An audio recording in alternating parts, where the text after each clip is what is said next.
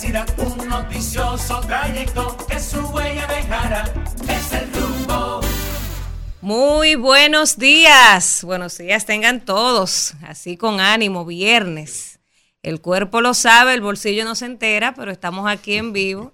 Viene 25, bueno, lo que cobra los 25, ¿verdad? claro que se entera. Bien, viernes 25. Hoy está ese call center encendido. Viernes de cobro del Estado.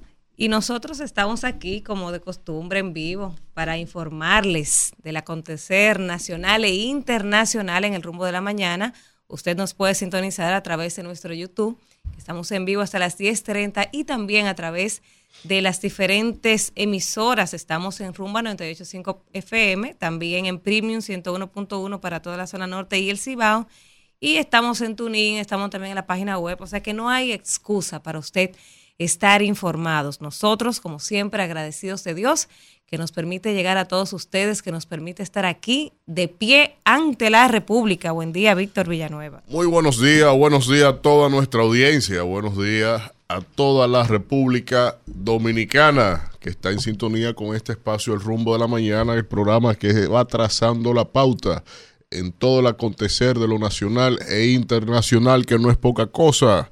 Como siempre digo, usted podrá haberse enterado por ahí de cualquier información, pero de la verdad, solo la verdad de los hechos, aquí en este espacio, en el rumbo de la mañana. Y bueno, eh, Donald Trump se presentó ante la cárcel. Esto es una acusación criminal estatal, de lo cual ni él, si fuera presidente, pudiese haberse eh, indultado y eh, tras permanecer más de 20 minutos en una celda de una de las peores cárceles eh, en términos estatales de los Estados Unidos, eh, con un ambiente lleno de insectos, alimañas y ratas ahí, eh, 20, más minutos. unos 22, 23 minutos. Ya a las 8 y 15 estaba Sí, sí, sí, tras pagar los trámites, los 200 mil dólares de fianza, este señor eh, se convirtió en el primer expresidente en pisar una cárcel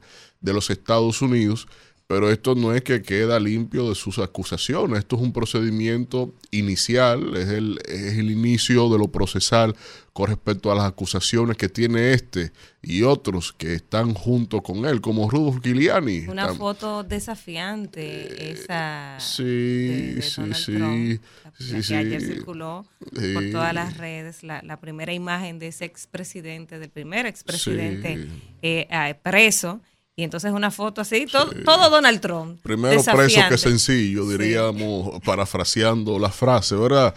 Y que en este caso vamos a ver, vamos a ver. Y bueno, Putin dice que investigará las causas de la, eh, acontecimiento de, de la, del avión que se estrelló, que tenía tanto al jefe como al segundo al mando de los Wagners y valoró un poco con total veteranía la vida y las características de esta persona que le sirvió de los años 90. Y por otro lado, aquí siguen los aprestos, eh, resurge el tema de las alianzas, resurge el tema de lo de San Cristóbal tras el paso de Franklin. Pero vamos a dejarlo ahí. Vamos, a, dejarlo ahí, que hay programa para rato. Así es, vamos a los titulares en lo que los demás compañeros se integran a esta mesa Vamos a ver los principales titulares que traen los diarios para este viernes. Yo tengo aquí Voy a hacerlo al estilo la vieja escuela, con el periódico impreso. claro, porque la gente dice que el periódico impreso va a morir más tarde que temprano, ¿verdad? Pero usted lo va a revivir hoy. A mí me gusta siempre manosear, no es lo mismo, hay que manosear el periódico. No voy a parecer usted a, mi querida doña, doña Consuelo. Consuelo, tempranito con Consuelo. tempranito con Danira, vamos a ver. Miren, entonces por aquí tenemos en el Diario Libre eh, hoy se inaugura la Feria del Libro, señores, la Feria Internacional del Libro. Tras el retraso por la tormenta Franklin, pues esta noche abre sus puertas en el Teatro Nacional, una actividad que eh, va a estar encabezada por el presidente eh, Luis Abinader. Lo que dejó Franklin, 330 milímetros de agua, dos muertes y daños a la infraestructura. El gobierno promete ayuda a los damnificados la lluvia alivió, pero no llenó las represas. Mm. Y San Cristóbal sufrió las dos pérdidas de vidas. Dos muertes más se le suman a San Cristóbal. Por la imprudencia. Por la imprudencia, que de eso voy a hablar yo ahorita en mi comentario. Jean Alain, autorizado a salir a trabajar. Una noticia que fue ayer tendencia, el señor Alain. Dos veces por semana. le- dos veces por semana, miércoles y jueves, puede ir a su oficina eh, para poder mantener su, su hogar. Es que Sí, sí, tiene... la segunda sala penal de la Corte de Apelación del Distrito Nacional le permitirá salir los miércoles y los jueves al variar parcialmente las medidas de coerción en su contra. Va a poder ir a su oficina y alguien se pregunta a ver las redes que quién le va a contratar los servicios de, de abogado a Jan Alain. Sí, bueno, tiene que dignificar su trabajo. Eh, yo siempre he señalado que así debe ser. Eh, y para mí, ese señor debe estar, eh, bien, eh, no una reja, no, siete rejas sobre, Claro. delante de él. Ahora, hasta que usted no tenga una sentencia definitiva, usted tiene que tener ciertas garantías y libertades de las que él mismo no le permitió a otros. Entonces, yo creo que hay que devolverle, no, no poner el otro lado de la mejilla, sino saber, darle a entender que hay un Estado de Derecho cuando él lo subrogó en sus funciones. Lo que con él nunca se hizo, lo, lo que él nunca hizo con los con demás, demás, sí, con él lo están haciendo, es le están correcto. garantizando sus derechos, co- es que correcto, él a todo el mundo cuando Eso estuvo es ahí bueno, se los violó. Eso es bueno. Miren, vence el plazo dado por la Junta Central Electoral a los partidos políticos en el día de hoy. Los partidos tienen hasta este viernes para retirar la propaganda hmm, de la pre-campaña, según establece orden de la Junta Central Electoral, pero no luce que esto vaya a ocurrir. Y es verdad, porque yo venía ahora, ahí mismo, la 27 con privada, hay una pantalla, o sea, por todos lados hay, hay Pero prohibiendo, ¿qué dice la Junta? eh, hoy vence el plazo que se le dio a los partidos para retirar la propaganda eh, de la campaña preelectoral. No, yo quiero saber qué es. De la pre-campaña. ¿Qué hará la Junta? Porque el, donde ellos sustentaron esa resolución que está, se supone que la iban a revisar, ¿verdad? Son artículos que están derogados por sentencia del Tribunal Constitucional. Entonces, de por sí, eh, primero, emitir esa resolución implica dos cosas. O desacato a la, a la sentencia del Tribunal Constitucional, o, por otro lado, ignorancia de cuál es el régimen jurídico sobre lo cual ellos ejercen funciones. Entonces, yo no sé cuál de los dos es peor y que haya salido con el voto mayoritario de cinco cabezas que hay ahí. Óyeme, eh, eso, cual- cualquiera de las dos opciones, yo no sé cuál es peor, pero, pero vamos a dejarlo ahí. Bueno, el caso es que hoy vamos a ver que no se ve que eso se vaya a, a cumplir. Eh, no, Eso no hay forma. O sea, eso no de hacerse verdad los que- suizos, que nunca emitieron eso, será tal vez el precedente. El presupuesto ejecutado no llega al 50%. Sí. Hasta pasada la mitad de agosto, el gasto de capital no ha llegado a superar el 50%, según los reportes semanales de ejecución presupuestaria en 2023. Y era lo que yo decía ayer, Víctor, porque ya se acerca el último trimestre, cuatrimestre del año. Sí. Entonces, los ministerios y todas las dependencias del Estado que se le entregan ese Corriendo a alquilar presupuesto, autobuses ahí. si no, si no han gastado, entonces ahora empiezan a buscar en qué que van a gastar. Sí. Y usted va a ver, por eso es que hay que estar vigilante al portal de compras y contrataciones, porque usted va a ver de todo, de todo en estos meses. ¿Por qué? Porque, bueno, los ministerios tienen que gastar, porque si no lo gastan de cara al próximo presupuesto, entonces se lo quitan, porque tú no lo gastas. ¿Para qué, para qué darte tanto si no lo gastas? Entonces, ahora usted va a empezar a ver que se van a abrir licitaciones en siendo cosas y disparates y cosas innecesarias se van a ver, porque van a querer acelerar el gasto de ese, de ese presupuesto para que para el año que viene no se lo quiten. En hacerse gracioso porque el jefe está en campaña. No, pero el jefe dijo que no se pueden utilizar los recursos del Estado. Eh, Él dijo que no se sí, pueden claro que sí. sea, te recuerdo cuántas cosas él dijo que no y que sí son sí. Lo dejamos ahí. No, no me recuerdo. No, que no, por si acaso, no. no me si recuerde que hoy- ¿Qué que vale la palabra de un presidente que no cumple su propia palabra? O sea, eso es delicadísimo. Y ellos Ahí parecen los únicos que no lo entienden. Al día de hoy, comunidades del Gran Santo Domingo que todavía están bajo las aguas eh, después de, de la tormenta Franklin. Eh, aquí otra de las informaciones, marcada por la tristeza, el amargo y difícil olvidar del mes de agosto en San Cristóbal. De verdad que fue un agosto negro para la gente de San Cristóbal. Sí, sí, sí, sí, sí. Dice aquí que van a preparar tierras a productores afectados por la tormenta Franklin en Asua. Fue aplazado ayer la revisión de coerción contra el doctorcito y Chiquito y, y Luis. Mm. También de las otras informaciones que tienen los diarios para hoy. eh, mataron a un vigilante en Higüey, Mm. una tragedia. Condenan a 20 años a un hombre que violó a una niña de 12 años. Aquí el Diario Libre también recoge una información. Eliminar impuestos a las toallas sanitarias, una propuesta de Omar Fernández, ¿verdad? Requiere un estudio de impacto fiscal. El proyecto busca facilitar acceso y categorizarlo como producto de primera necesidad. Qué, qué, ¿Qué? bandidaje. Pero, pero para quitarle. Ese proyecto que, para- que quitarle ya, el ya tiene, impuesto- ya tiene un año en comisión. para quitar los impuestos a los yates, al combustible, los a la compra de los yates, para quitarle impuestos a los yates no es necesario un estudio de impacto fiscal. Pero para un tema de que es de consumo básico de las mujeres, de las que, niñas. que de las niñas. O sea, óyeme, o sea, la cuestión es que hasta el queso, como le metieron ITEVI, hasta el queso y el El jamón, jamón. en medio de la inflación, que son descarnados estos tipos. Entonces, ahí, entonces tú dices, bueno, está bien. La lógica es, para los ricos nada, quítenle lo que, de lo que ellos pagan, quítenselo. Y si a alguien se le olvidó pagar, ponle, ponle ahí una amnistía fiscal. Eso no necesita análisis de impacto fiscal, pero, pero cositas como esta, temas como este, sí necesita una envergadura considerable. Me parece genial. Me parece Bueno. genial. Siguiendo con otros titulares que tenemos por aquí en las portadas para este viernes.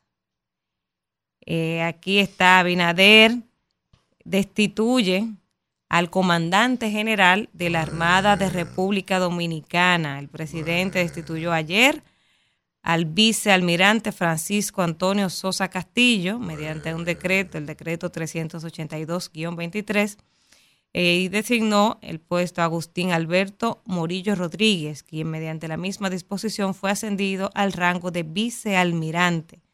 Una información que circuló también en el día de ayer en todos los Yo medios. no quiero opinar mucho sobre eso. Hay muchas informaciones, contraflujo de, de datos y circunstancias. Eh, es una facultad del presidente, ese es su alto mando. Él tiene la facultad en cualquier momento de, de remover. Pero eh, se estila que si hay cambio, se cambia la plana mayor, se remueven, se retiran, se ponen en otra función. Si lo va a hacer de uno a uno. Sí, No, no creo que haya sido de uno a uno. Hay otras causales. Vamos a Eh, seguir con sí, los titulares. hay otras. Vamos, vamos a dejarlo ahí. El Vamos Colegio. Médico Dominicano pide adoptar medidas preventivas para evitar brotes de enfermedades tras tormenta. El presidente, el señor Senencaba, pidió ayer a las autoridades tomar las medidas preventivas para evitar que las consecu- a consecuencia de las lluvias generadas por la tormenta tropical Franklin en el país se presente un brote de enfermedades. Y es que después de las inundaciones, pues podemos es necesario eh, que se inicie un cordón epidemiológico y ya Claro. Salud Pública emitió alerta epidemiológica.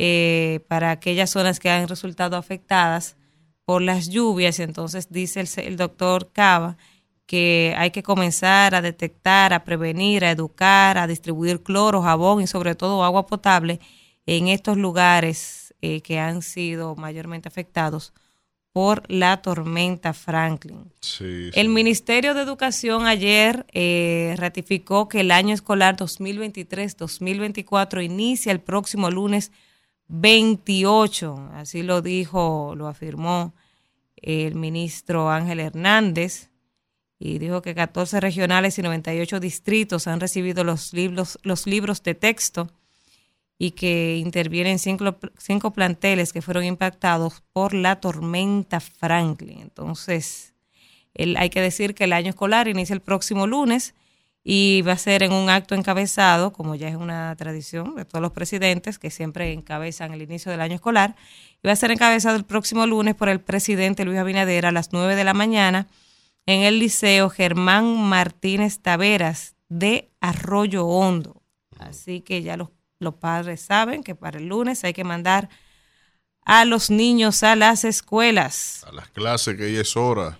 La Eh, CAS, por aquí tenemos a la CAS que informa que los acueductos operan a toda capacidad. Así lo informó Fellito, Fellito Suberbi, que dijo que fue restablecido el servicio de agua potable para el Gran Santo Domingo luego de la suspensión de algunos de sus acueductos tras el paso por el país de la tormenta Franklin. Desde ayer, a las 3 de la tarde, los acueductos de Isamana, Duey, La Isabela y los campos de Pozo del Norte, los cuales salieron de operación por la turbidez del agua, fueron puestos en funcionamiento de manera eficiente. Esto lo dijo el señor Fellito Suberbi, quien es el director general de la CAS. Así es, así es. Sabe que estuve leyendo ahí que una noticia incómoda para los amigos haitianos. Eh, la misión, la misión de, de- del alto mando de la policía de Kenia no le deja buenas noticias. Ellos dicen que solo se van a enfocar la oferta que hace Kenia a Haití es que solo protegerán infraestructuras gubernamentales, como aeropuertos, puertos marítimos, carreteras principales, eh, y que esto obviamente no implicará, no se van a implicar en la protección de civiles, en la protección en los barrios, en la persecución de las pandillas, en el combate a las pandillas. O sea que al final y al cabo, eh, es como yo señalé en varios comentarios aquí, eso va a servir absolutamente para nada. Y, Como que un ciego esté ayudando a caminar a otro ciego. sí, más o menos, como que- y, y lo más curioso es, lo más curioso es que estos señores andan, eh, la, la delegación que, que, que impulsada por los Estados Unidos, etcétera, etcétera, oye, por quienes están co- acompañados. Personal del Departamento de Estado, del Ministerio de Relaciones Exteriores, la Policía de la Nación de África Oriental de Kenia. Eh, no había gente de la ONU, eh, ningún representante de lo que es el tema del Consejo de Seguridad que tiene un, enviado especial del secretario general de la ONU. Pero ¿por qué la ONU no está en esa misión de observación? Porque no hay mandato todavía del Consejo de Seguridad, no hay, un, no hay una delimitación que es un requisito esencial para la protección de la responsabilidad internacional de los soldados que estén ahí. Y eso entonces eh, dice claramente que cuando se reúna el Consejo de Seguridad, que estaba llamado a reunirse a final de este mes, a decidir lo de la suerte de esa misión en Haití, obviamente que con el veto de Rusia y de China, eso no va a pasar porque ya han anunciado que no la van a apoyar. Así que, lamentablemente, Oiga- eso oiga esta, no va a pasar de ahí. Oiga esta, que yo entiendo que no debieron darle asistencia en los centros de salud público y el señor que me perdone, Ajá. pero oiga, suman 40 Ay, los heridos por los teteos yo no quería hablar durante la tormenta Franklin. No O quería sea, hablar esos teteos que ustedes vieron, estos esos videos, Toda esa cuestión. 40 heridos. El director del hospital Darío Contreras explicó que de estos pacientes, cuatro fueron atendidos por impactos de bala, mientras 25 personas fueron asistidas por heridas de arma blanca. Pero yo creo que es un conteo que ni en Semana Santa. No, Ni en Semana Santa. no. Claro que tiene, pues van a, van a hospitales públicos. El Darío Contreras, ah, eso, eh, chelcha. eso lo asume el Estado. Toda esa chelcha termina en el Estado. Claro que sí. El que está haciendo una carrera en motor, Que que se- se, que se traiga, lo paga el Estado. El tapón que arman trancando la carretera hacer la carrera, aunque no se caiga nadie, la gasolina que gasta el que está ahí, no solo la gasta usted y yo, eh, usted, usted solo, la gasta también el gobierno porque tiene que importar más. Entonces, ese, ahí hay una lógica de una subeconomía y unos efectos que realmente es penoso que eh, eso no tenga régimen de consecuencias. Y al contrario, se incentiva de que pasen ese tipo de vainas y eh, no se respeta absolutamente nada, nada en cuanto Bueno, a la lo- los pacientes, pública. los 40 pacientes con heridas de arma blanca provienen de los sectores Los Mameyes, en Santo Domingo Este, Hay 40 personas. 40 gente herida. En una dejó- sola fiesta. 40 heridos dejó Franklin por los teteos, no por la lluvia, no por los teteos.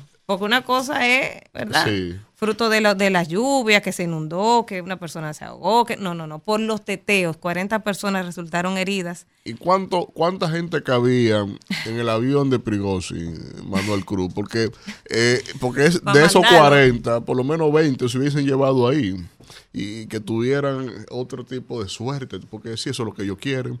Buenos días, Buen día, profesor. profesor Cruz. Señores, buenos días para todos ustedes, buenos días país, buenos días también a todos nuestros amigos de la diáspora dominicana que día tras día pues nos brindan el privilegio de contar con su sintonía desde diferentes litorales del mundo. Buenos días también a toda la gente que nos sintoniza a través de Rumba 98.5 FM y a toda la gente que nos sintoniza desde el Cibao a través de Premium 101.1. Como cada día, señores, agradecer a Dios que nos permite estar aquí con todos ustedes en esta mañana. Invitarles, exhortarles a que se mantengan con nosotros desde ahora y hasta las 10.30 de la mañana. La culpa de todo eso que pasó en, en el tema de Franklin con los teteos, el único, el único responsable de todo eso es el gobierno. Yo pienso que el gobierno dominicano en esas asistencias que da a través de los comedores económicos y de y del plan social de la presidencia debería integrar su jugo de descalín ahí en masa también para salir de toda esa plaga inmediatamente que tienen harto este país. Esa gente hay que inyectarlo con, con, con acetilcolina, una vaina de esa. Lo que decía el compañero eso. Luis en estos días. Tienen harto a uno. No, lo que decía el compañero Luis en estos días, que estábamos hablando fuera del aire, meterlo a todo en el centro olímpico. ¿Ustedes quieren beber? Bueno, pues vengan, tráquense allá a beber tres días bebiendo. Y tú le pones, y y tú le pones juca, dos manos y carbón hasta que se intoxiquen y tú sales de ellos. Lo lo trancan ahí porque lo beber vengan, es lo que quieren. Entonces, fumen juca, Lo trancan salgan. inyéctense fentanilo, todo lo que ustedes quieran ahí. Salimos de ustedes de una vez directo para el Cristo Redentor. Coño, que tienen harto este país ya esta gente. Miren, también eh, hay que destacar en el área del deporte Alexander Ogando, otro dominicano que se está destacando en Budapest. Él busca ampliar también eh, su récord en, en atletismo. Este viernes a las 3.50 de la tarde va a correr la final de 200 metros. Eh, entonces, él tiene también ese reto que ayer le fue bastante bien. Él clasificó segundo en el primer hit de la semifinal eh, eh, de, atletismo en Budapest y entonces hoy va por el oro. Vamos a, a enviarle las buenas vibras a Alexander Ogando, que es otro dominicano, ejemplo, que está destacando ahí en aguas internacionales y está poniendo en alto la bandera dominicana, decía la madre de Mary Lady a propósito de eso, que Dios es que corre por ella. Y es que cuando usted pone a Dios en el centro de todo, esos son los resultados. Le va de manera excelente, como le está yendo a Mary Lady, Así es, así es. que dice la mamá que yo una muchacha tranquila, que no es malcriada, una muchacha enfocada, Disciplinada. disciplinada. Y, y ahí están los resultados. Exactamente, exactamente. Es el centro de su, de su actuación. Pero bueno, eh, dice Estados Unidos, señores, que la, lo de los BRIC, ellos no, no le dan eh, trascendencia a eso. ¿Sabes que yo viendo la información de los Sí, BRICS? porque Quizás Estados Unidos no se entera o no se quiere enterar, pero el ellos mundo saben bien. El mundo cambió y no es, no es como No. antes. Ya, ya Estados Unidos no es aquella potencia.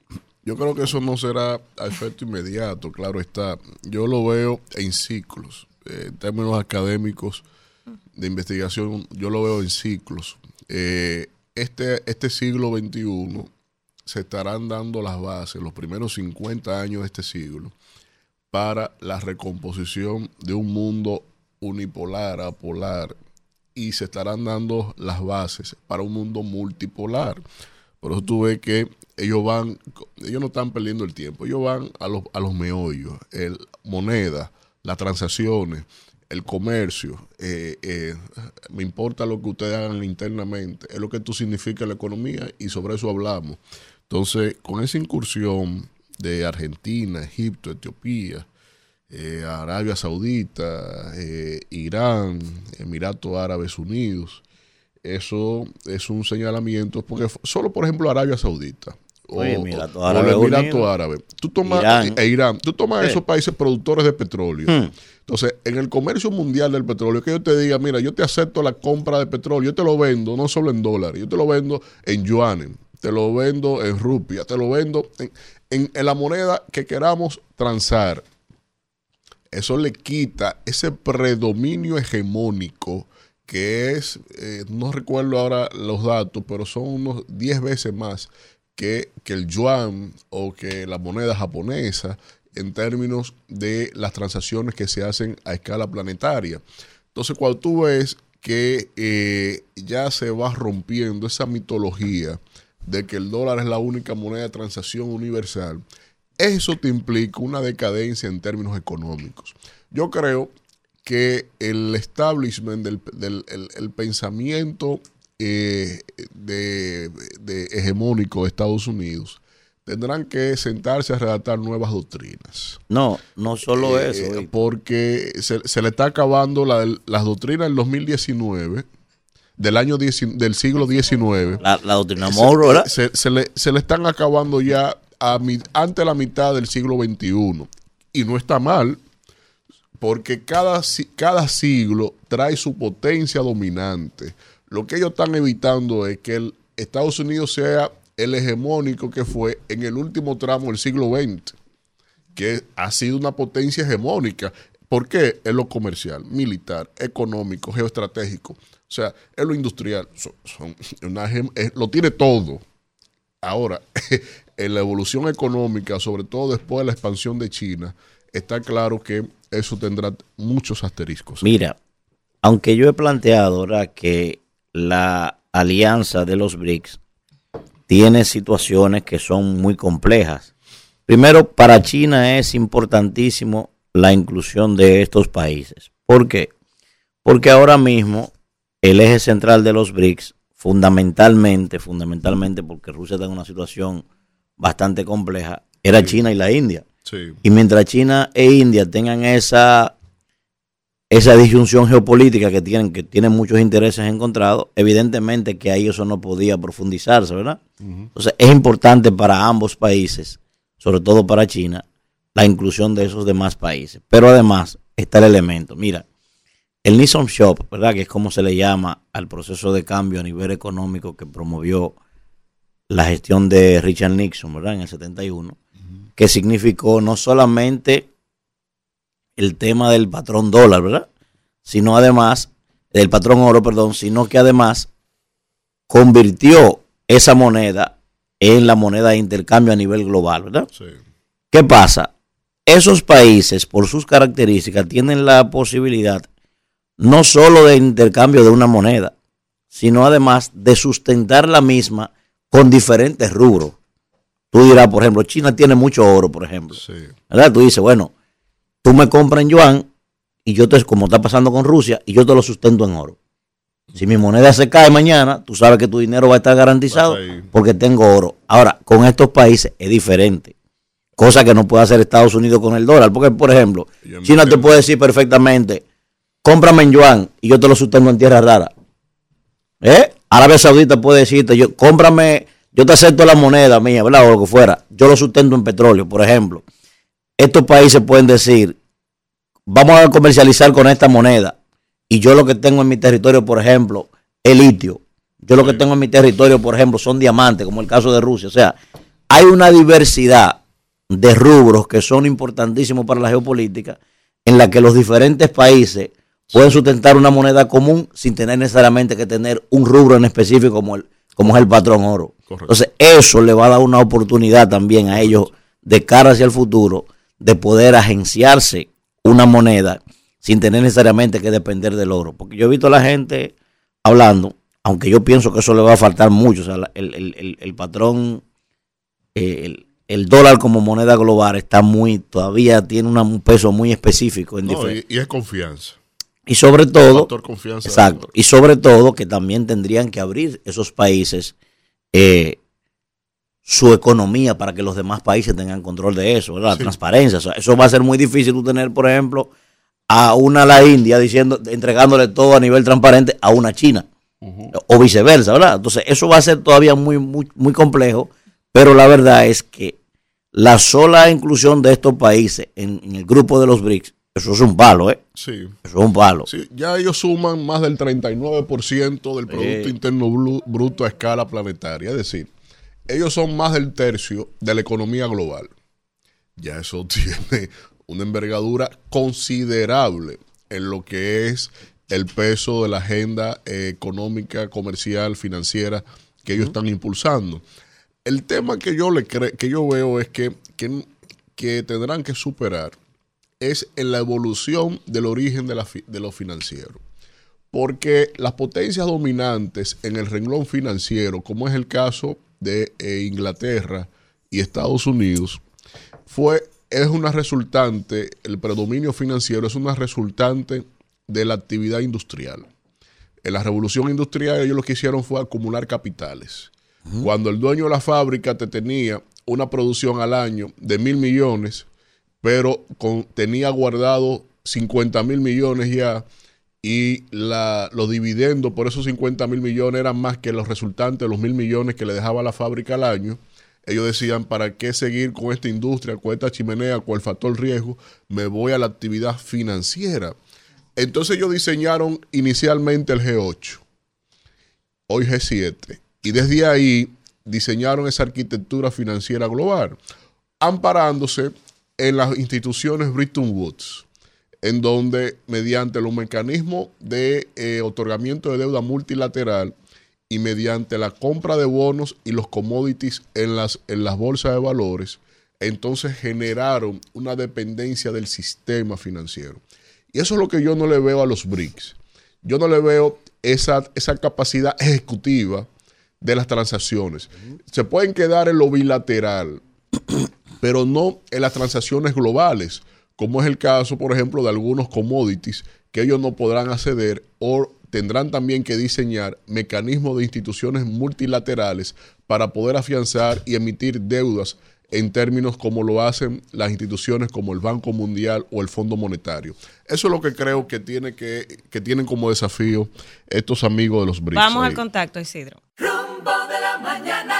7.34 minutos, continuamos en este rumbo de la mañana y vamos de inmediato al momento de los comentarios, iniciando por nuestra coordinadora interina, eh, Danira. Último día en función. ¿Usted cree? Ahorita llega atropiado y, resacado. Problema de Vamos, vamos a los comentarios. Danira Caminero. Gracias, Víctor, y gracias a toda la gente que está en sintonía cuando son las 7:34 minutos de la mañana. De entrada, desearles a todos un feliz viernes, un feliz inicio del fin de semana, que puedan aprovechar este fin de semana para descansar y para recargar energías y empezar una semana la semana próxima, ya que es el cierre de este mes de agosto, pues con mucha energía. Señores, miren, yo quiero, antes de poner, de, de hacer mi análisis de hoy, quiero poner un video. Y era lo que hablábamos eh, todos estos días de lluvia, cómo sale a relucir la miseria humana, eh, la falta de educación, el desorden, la falta de autoridad, pero sobre todo cómo sale tanta gente con irresponsabilidades y luego que, pasan las desgracias, que se le advierten las cosas, entonces quieren responsabilizar al Estado de, de las desgracias. Vamos a ver el video y luego bajamos acá ayer mismo porque la defensa civil vino, claro, y estaba buscando, pero la Cruz Roja en ningún momento yo lo vi que bajó, ¿me entiendes? Entonces nosotros decimos que por lo menos no fue un perro que iba bajando en el río, que era una gente, ¿entiendes? Ellos por lo menos tenían que tirarse para por lo menos saber, porque digo yo que si soy de la Cruz Roja, yo participaba una vez en eso, la Cruz Roja, la Cruz Roja tiene que tirarse a defender el humano que está dentro del río, ¿me entiendes? Porque ellos en ningún momento se tiran, ellos iban con su cosa en la mano, pero ellos en ningún momento se tiran, el niño estaba atajado allí mismo, era en Barrio Nuevo, ¿entiendes? Que si ellos hubieran hecho un esfuerzo, por lo menos ayer mismo yo lo hubieran encontrado cuando hubieran con No te puedo decir que estaba por, con vida porque yo no estaba ahí, pero posiblemente puede ser que él estaba con vida.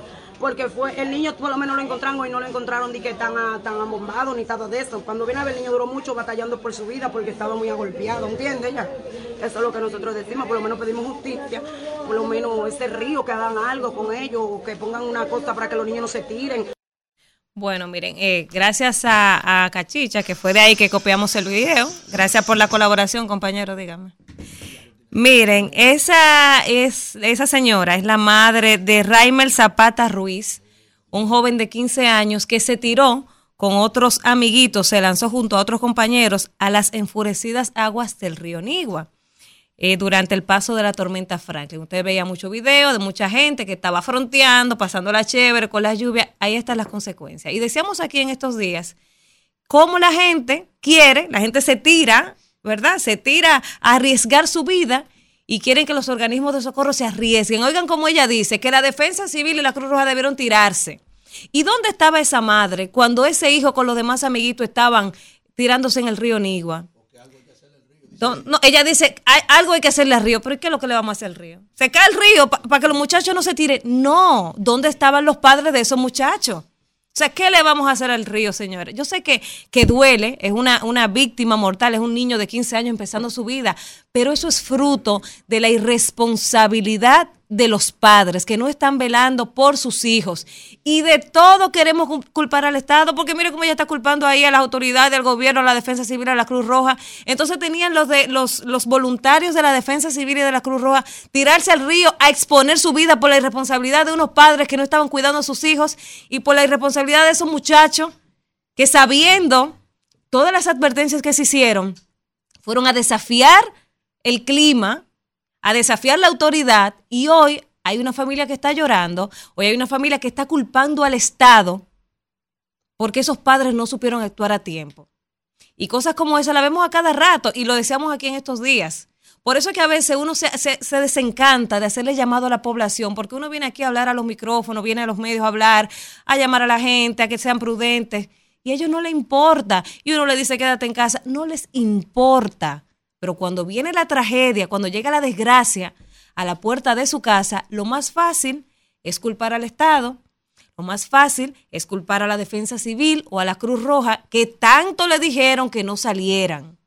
Y la gente dice, no, porque esa, esa, esa, gente está acostumbrada al mal tiempo, a vivir en la calle, a esa agua contaminada, esa gente no se enferma, no pasa nada, no van a cargar el sistema de salud. Sí, Sí, porque la defensa civil, en vez de estar protegiendo a gente que realmente necesita de la ayuda, porque está en una condición de vulnerabilidad, tiene que irse a arriesgarse por irresponsables que por estar en chercha, entonces ponen en riesgo su vida y la vida de los demás. Y es una pena que este niño de 15 años haya perdido su vida. Pero eso es fruto de la irresponsabilidad de los padres que de todo quieren venir a responsabilizar a los gobiernos. Y por eso es que decimos aquí que hace mucha falta el régimen de consecuencias. Hace mucha falta el régimen de, de consecuencias de esos padres. Yo creo que aquí hay que, eh, las autoridades, una, una medida que deberían de tomar, sobre todo con estos teteos que se arman, con estas irresponsabilidades, cuando vean a todos esos muchachos bañándose en la calle, recogerlo, ¿verdad? Y buscar a los padres quiénes son. Y si tienen algún beneficio del gobierno, quitárselo, todo. Si tienen alguna solidaridad, algún bono gas, algún bono luz, lo que sea, quitárselo. Porque usted tiene que también responderle al Estado de manera positiva. O sea, el Estado le está ayudando a usted con algún beneficio. Y usted entonces sale a desafiar al Estado cada vez que, tiene la oportunidad, cada vez que hay una tormenta, cada vez que hay una situación donde el Estado le está pidiendo a usted que se recoja, que se cuide. Entonces, ¿cómo podemos empezar a, a solucionar ese asunto? Bueno, entonces que el Estado empiece a recoger informes, a recoger todo el que está en la calle desafiando a la autoridad. Y si recibe algún beneficio del Estado, quitárselo por irresponsable. De verdad que da mucha pena que por la falta de atención de los padres, por la irresponsabilidad de esos padres, o, o, no, hay, hay, hay, que ser, hay que secar el río. Hay que hacerle una pared al río para que los muchachos no se vayan, porque ella dice, algo hay que hacer con ese río, pero usted no sabe que ese río tiene ese caudal y que se pone así cuando llueve. Óyeme, uno tiene que ver cosas. Eso por un lado. Por otro lado, y finalmente mi comentario, han pasado 11 días de la desgracia de San Cristóbal y sabemos que por unos días dejó de ser el tema de atención por el tema de Franklin. Pero a 11 días de esta desgracia, que ya el lunes cumple dos semanas, ayer lamentablemente se sumó otra víctima mortal. Ya van por 34 los fallecidos de esta tragedia. Y todavía Aquí no se le ha dicho a este país qué fue lo que pasó. Y ayer yo veía un comunicado que emitía la, la iglesia que decía que no nos olvidemos de los afectados de ese incendio en San Cristóbal. Pero yo me quiero ir un poquito más allá. No nos olvidemos de decirle a este pueblo qué causó la muerte, qué causó esa explosión que le cobró la vida a 34 personas. Esas 34 vidas no pueden pasar desapercibidas, no se pueden olvidar. Lamentablemente en los países de la región, eh, la noticia de la tarde se lleva la noticia de la mañana, una noticia tumba la otra y nos olvidamos. Y yo quisiera pedir desde aquí a las autoridades que no se olvide presentarle al país qué fue lo que pasó en San Cristóbal, qué fue lo que explotó que le cobró la vida a 34 personas. No podemos olvidarnos, no importa quién sea el responsable de esa desgracia, este pueblo tiene que saber qué pasó ahí. Ya salimos de la tormenta Franklin, ya estamos más calmados con el tema de la tormenta Franklin, entonces vamos a retomar el tema de San Cristóbal. No nos olvidemos de los damnificados de esa tragedia, de los afectados, de los familiares, pero tampoco nos olvidemos de decirle a este país qué pasó, porque hay gente como yo y hay mucha gente que quiere saber qué pasó ahí y que exista ese régimen de consecuencia que tanto pedimos en estos micrófonos, Isidro. Rumbo de la mañana.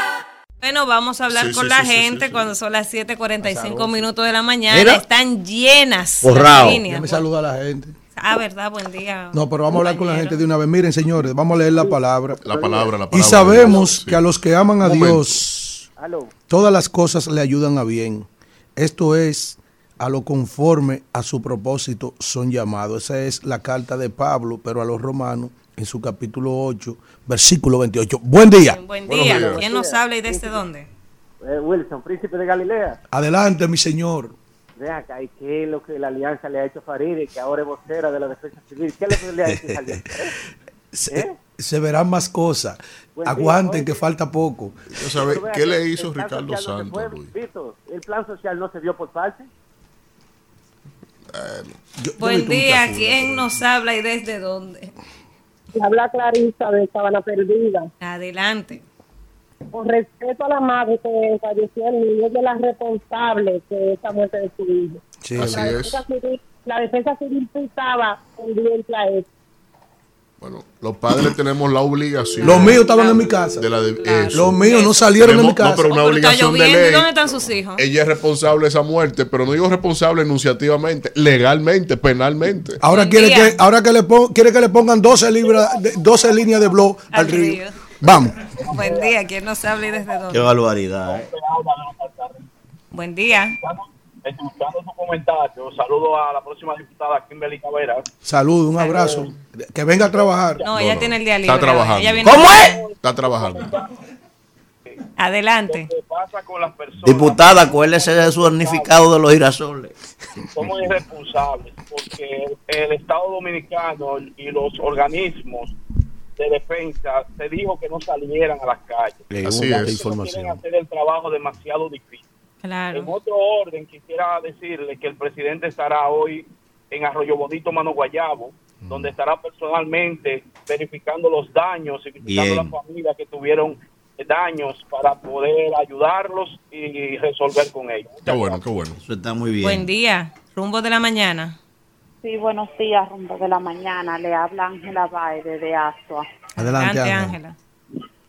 Da pena, Danila, cómo esa mujer dejó que ese hijo le pasara eso. Sabrá Dios dónde ella estaba. Mm. Y luego quiere culpar al presidente haciendo la cosa bien, porque todos salieron a decir que no salgan, que cuiden sus hijos y todo esto. Y mira con qué ella viene ahora. Así es. Gracias por su llamada. Buen día. ¿Quién nos habla y desde dónde? Lindo. No se No, no se escucha. escucha bien. Buenos días, Yuli de los Alcarrizos. Adelante. Adelante, Yuli. Para, para, para agradecer al señor presidente por todo el desempeño que se hizo y se está haciendo después, en y después de la tormenta. Ah, gracias por su llamada. Buen día. ¿Quién nos habla y desde dónde? Ah, se cayó Cayó, esa. se Buen día. Rumbo de la mañana. Sí, buenos días, rumbo de la mañana. Sí. Agustín Pérez de Pantoja. Adelante, Agustín. Para decirle que los militantes del PRM aquí ayer estaban viendo los damnificados de la tormenta, estaban regalando, dando fracciones, raciones de comida y todo. Muy bien por ello, ayudando al pueblo. Pero te- de la gracia. Gracias. De la gracia. Buen día, ¿quién nos habla y desde dónde? Buenos días, Mabel. Se habla de la provincia de Bauruco. Adelante. Es para resaltar el buen comportamiento que tuvieron los comedores económicos acá en la provincia del sur. Muchas gracias. Gracias. Gracias a usted. Amén. Buen día. Buenos ¿quién- días. Sí, adelante, ¿quién nos habla? Desde Santo Domingo. Sí, adelante. Yo diría que esa mujer tiene que estar presa porque el gobierno y todas sus autoridades tiraron, dema- tiraron demasiado aviso para que no salieran. Claro. ¿no?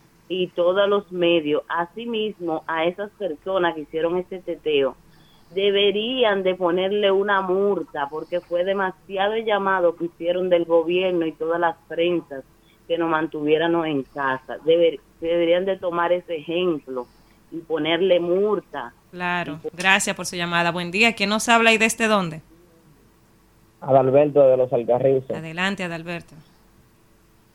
Darle las gracias a las autoridades competentes que estuvieron comportándose de manera excelente en el municipio de los Alcarrizos, recogiendo la basura y limpiando la cañada. Corre. Gracias. Ay, perdón, cerré, Adalberto. No, Buen co- día. no, ¿quién- coa- no coarte. No, fue sin Muy querer. Esas tarjetas son caras. Muy buenos días. Buenos días, doña. Rebeca. Ay, doña Rebeca, buen día. eh, excelente tu comentario y yo creo que sí, que nosotros tenemos que trabajar en eso con nuestra sociedad, porque hay en estos días una situación muy ambigua.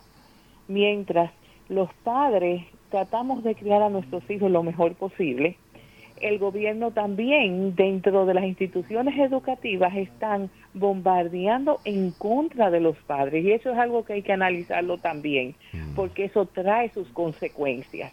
Y esta situación de nuevo que volvieron en cierta forma fue un tranque que no hicieron porque realmente si ustedes se ponen a ver es cierto que es bueno prevenir que lamentar, pero no hubo tanta incidencia de lluvia y de situaciones, aparte de algunos ríos que ya sabemos que son usuales en, en traer mucha agua, porque tiene muchos arroyos que le suplen agua y era donde estaba lloviendo. Eso sí nosotros tenemos que preverlo. Eso sí, pero lo que nosotros no podemos seguir haciendo es que calladita esta población se deja trancar de la manera en que nos están trancando. Así es, gracias, doña Rebeca. Buen día, ¿quién nos habla y desde dónde? Aló, buenas. Antonio Morillo, de Los Ríos. Adelante. dando claro que la tormenta no se fue más lejos aquí a muchos de los ríos porque Abinader se ha encargado de la eliminación de cañadas. Buen día, ¿quién no nos habla y desde dónde? Buenos días, rumbo de la mañana. Le habla Carlos de la Rosa de, de- de San Pedro. Adelante, Carlos. ¿Cómo está Villanueva? Estamos bien. Eh, eh, Villanueva, Cuénteme. yo no entiendo por qué el dominicano es el único ser humano que hay que obligarlo a que se cuide. Una cosa increíble. Una el- cosa increíble. No, pero en la pandemia eso fue el diablo, en la pandemia. ¿Cuánto quédate en casa? No Va- se va- dijeron. Vamos a eh, escuchar. no, Vamos a ver. Es verdad. Siga, siga. El gobierno está haciendo lo necesario para que nosotros estemos bien y el dominicano no quiere entender. El dominicano no quiere entender. Dios mío. Es verdad. ¿Y qué marca de hombre es ese? Sí, qué marca. Buen día, ¿quién nos habla El dominicano lo inventó el diablo en persona. No, no, Dios. ¿Quién? De la mañana. Buen día. Adelante. Qué barbaridad. Jesús santísimo, Dios mío. Le habla Antonio Félix desde Santo Domingo Este. Adelante, Adelante, Antonio. Antonio. Yo estoy llamando, yo estoy llamando porque veo que se han unido los tres principales partidos, la oposición supuestamente. ¿Qué, qué es lo nuevo que ellos le van a ofrecer al, al país? Danilo, Leonel y Miguel Valga. Ellos no tienen nada que ofrecerle, ellos tienen que quedarse tranquilos en su espacio y darle la oportunidad nueva vez al presidente Luis Abinader que No, lo está haciendo no, bien. pero maestro, maestro, Gracias eso, eso es parte de una agenda programática, maestro. Ese, ese, ese acuerdo se acaba de anunciar. Ahora hay que decidir primero, un momentito, ahí tienen que decidir primero una estrategia común. Tienen que distribuirse la zona donde van a operar unos y otros.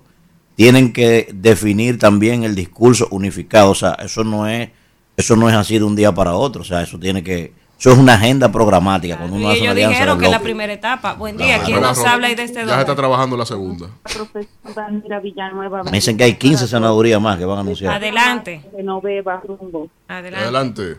Gracias. Entre tu comentario muy acertado, Danira, está también este problema que tenemos con Haití. Esperemos que Kenia y la ONU, ¿verdad? Lleguen a su acuerdo para que asistan. Hay que hacer una pared también en Haití.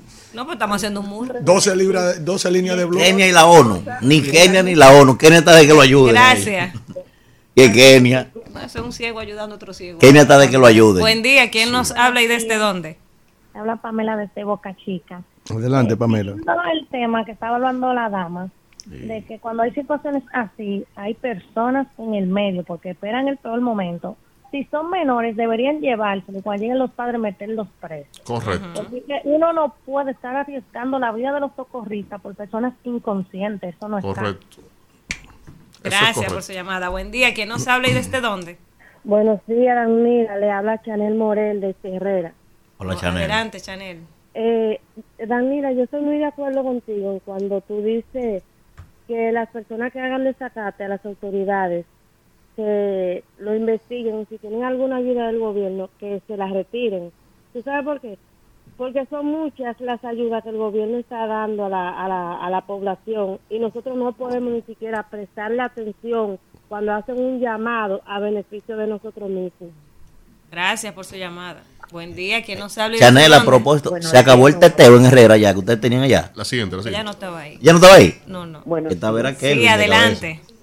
Ileana de este Maimón Bonao. Adelante, Ay, Ileana. cabeza. La Iliana, mi amor. Voy pan de Julín este fin de semana, ¿Qué es Iliana. esto, Dios mío? Pero ¿cómo A ti te gusta mucho Julín, cuidado contigo. Voy para allá. Sobre, sobre el comentario que estaba haciendo la compañera, tiene mucha razón, porque nosotros como madres debemos cuidar nuestros hijos, ya que el gobierno y todas las autoridades competentes, el COE, mandó a todo el mundo a sentarse en sus casas, que no salieran, que no, no hubo tanta desgracia, gracias a Dios, porque en algunos lados no llovió, pero la prevención es la que vale. Así es, gracias por su llamada. Buen día, ¿quién nos habla y desde dónde?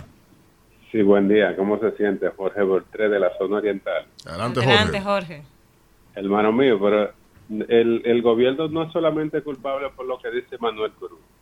Yo no sé si ustedes se fijaron que en los gobiernos anteriores del PLD, cuando había un evento de la naturaleza de Franklin, el plan social de la presidencia se activaba.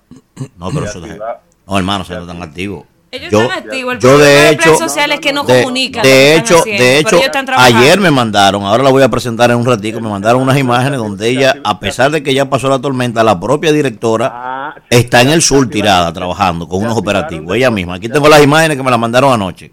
La voy a pasar ahora, en un ratito. Se activaron después que pasó. No, no, eso no es verdad, maestro. No, nosotros, nosotros hablamos con ella, maestro, en medio de la, de la, de la tormenta. en la calle. No, Lo maestro, que si pasa no. es que para la gente, si no se comunica, Claro. entonces No, si que no, no pasó. si no lo ven ellos dando, no pasan por su casa, no están haciendo nada. No, esa mujer Día, está ¿quién trabajando, nos habla y desde dónde? de los alcarristas o Isaura. Adelante. Con respeto de los bonos que está dando el gobierno, es verdad. Porque yo tengo tres niños, a mí me caen tres mil pesos. Ajá. Ah, del bono escuela. ¿Cómo es que se llama? ¿El bono escuela es? Me- bono mil. ¿Cómo que se llama? Bono a mil. La aberración más grande que se ha hecho en este país. Atención al gobierno. Don Luis, me voy a inscribir en la escuela. La aberración ¿A- a quién más le pido yo mi que se ha bono? Eso este es país. Miyagi, ¿está manejando eso? Sí. Miyagi, me voy a inscribir en la escuela otra vez para que me den lo Yo mío. tengo dos niños. Disparate más grande. Eso es lo de los Mira el bono mil aquí, donde lo trajo Alfredo. Míralo aquí, donde lo Bono tiene. 10 mil, 10 mil millones en autobuses. Buen día, ¿quién nos habla? ¿Y desde me dónde? atrás llamar- mandándome vaina de Miyagi. Buen día. Va a tener que tirar más patas que el diablo con Daniel San otra vez y sigue así. Sí, adelante. Andrés Pérez de la Romana. Adelante. Señores, yo quiero decirle algo. Aquí en la Romana se está haciendo un malecón. Y yo fui ayer a ver la- las inmediaciones por ahí. Señores, el Ministerio de Turismo le puso un reloj a los contratistas y trabajadores con una cuenta regresiva para que entreguen la obra. Eso nunca se había visto. Eso se puede decir que es cambio. Gracias por su llamada. Buen día, ¿quién nos habla y desde Se dónde? puede decir Alfredo que eso es cambio. Oíste. Se fue se fue Buen ese. día, rumbo de la mañana. el de Pedro Brán. Adelante. Que aquí las autoridades competentes, eh, nosotros captamos el llamado de las autoridades, el cual no tuvimos pérdidas humanas, como algunos municipios y provincias que fueron muy imprudentes. Gracias por su llamada. Buen día. ¿Quién nos habla y desde dónde? Se cayó Ese eso. tiene miedo, ¿eh? ¿Para qué está marcando? Buen día. ¿Quién nos Oye- habla y desde dónde? Hoy es viernes, Kelvin, ponte un poquito ahí a, Sí, adelante. Vamos a escuchar. a Juan Pablo Uribe, un ching, hombre. Disfrutar. Vamos a escuchar, por favor. Indiscutiblemente, Luis Abinader, un Compañero, vamos a escuchar a la gente. me Adelante. hizo la semana a mí. Ahí. La policía solamente se ve cuidando los puntos de droga. Yo quiero decirle al presidente que ya que él tiene que hacer el papel del ministro de Interior y Policía, que cancele a ese ministro ¿Cuál ministro? y en vez de poner cuatro botellas, que coja y haga 40 pensiones de esos viejitos que no tienen con qué comer, que le dé 40 pensiones solidarias con los cuartos del ministro. Porque ese ministro está sordo y mudo como un mongol y el país cayéndose a pedazos. Midón, para, Gracias para por su cancelar al ministro interior, primero tiene que nombrar uno. Eso está Buen día. ¿Quién nos habla y desde dónde? Edison Santo Domingo Este. Adelante. Sí, buen día, Víctor. Buenos días. Manuel, Alfredo. Buen día, buen día, mi señor. Hermano. Sí, hermano. El código 36, 13603, claro, que la responsabilidad sobrecae sobre los tutores, la guarda del menor. Ok. Esa mujer lo que la merita es cárcel. También, ¿qué edad era que tenía señor? 15 años. 15 años. También, hermano, mira, también hay un tema. Ustedes saben, uno a veces tiene que ser un poco flexible. Primero, esa señora está afectada, ¿verdad? Porque perdió su hijo. No y se segundo, ustedes saben lo difícil, porque los padres tienen lo difícil que es en el día de hoy, señores, controlar a un adolescente. Sí, pero O sea, que no es de, de- eso de- no de es buena tan primera. fácil. Usted desde Mira. chiquito empieza y coge a ese Sí, muchacho y lo va guiando y lo va guiando. Y lo, sí, cuando llega a los 15 sí, años, el muchacho está encaminado. Eso es aquí, Danira. Aquí sentada en este micrófono. Coge para Guachupita, ve y di eso. Ve para Guachupita y di eso. Coge para los cuandules y eso. No, eso no es tan fácil. en un barrio. No, no, no, pero usted es una popia, usted, es una, No, usted yo es hija, me- yo usted hija de maestro, barrio, de cosas que no es lo mismo. un No, barrio, no, de no. un barrio. No, señores, no caigan en eso, que esto de aquí se ve fácil Mi micrófono. mamá parecía una mercenaria de los golpes que me daba a mí para enderezarme. ¿Eh? Mi mamá día. parecía mi enemiga, era. ¿Quién nos habla y desde dónde? Pero mire el hombre que soy yo. Danira, Ey. dormí feliz anoche. No Ey. he visto el programa porque me cogió el sueño. Qué barbaridad. Donald Trump está preso. De ese romo, por Para, Dios. para, para salir de la cárcel tuvo que poner una fianza. Estoy feliz, feliz. Y por otro lado, Mm. y por otro lado, la madre esa que está hablando disparate, eh, que todo lo que pasa en la República Dominicana le echan la culpa al gobierno. No me refiero a este, a cualquier gobierno que atienda a sus hijos y que Ah, después mira, se vaya Rafael, a darle a los hijos. Rafael, Dime, dime. Rafael. Dime, Manuel. Mira, Dime. yo espero que este señor que está aquí, que mañana va para allá, para Nueva York, vayan que sea saludarte, que nada más no sea lambea a tu casa, que vaya, que vaya a saludarte a la doña, aunque sea, ¿viste? No, no, no, yo te invito a lo que tú quieras y donde tú quieras. Él va para allá mañana, Rafael, otra vez. No estoy diciendo esas Yo- prioridades, claro, porque, compañero. sí, porque fue a comer a la casa ajena, debe por lo menos llevar algo ahora. ¿Qué, qué es lo que usted quiere? ¿Una mamá Juana? ¿Un salami dubeca? Pídale, haga la salami cuña. no, Rafael. Salami no, Rafael, Rafael, su boca es su medida. Perro Pida que hace tiempo estamos como los buenos quesos, estamos curados. No, no, no, no, no, no. Está bien todo, está bien. Yo no necesito nada. Yo Rafael está curado también. Curado, sí. Un abrazo, Rafael. Bendición, hermano. Buen día, ¿quién nos habla y desde dónde?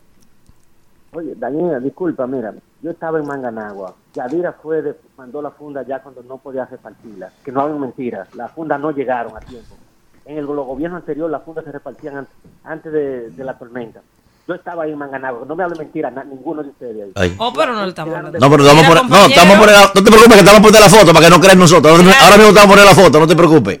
Dame mandártela, Kelvin, no, para que no crean nosotros. Buen día, ¿quién nos habla y desde dónde? La última. de la Rosa de nuevo, desde San Pedro. Adelante, desde San Pedro. Señor. Sí, maestro. Se activó el consente de la oposición. No, pero hoy han estado un poco comedidos. Oigan, ¿Cómo así? Hoy está. Oigan, los dominicanos ya debemos de dejar, de- a través de un teclado, de un celular, el gobierno es malo, el gobierno es aquello. El gobierno lo hace bien, tenemos que decirlo. Con esta tormenta el gobierno tuvo acción rápida. Claro, y, y los, y los partidos también apoyaron, los demás partidos de oposición. Mira, hubo tanta funda que hubo un tipo en Nizao que insultó al síndico de Nizao que le fue a llevar una funda.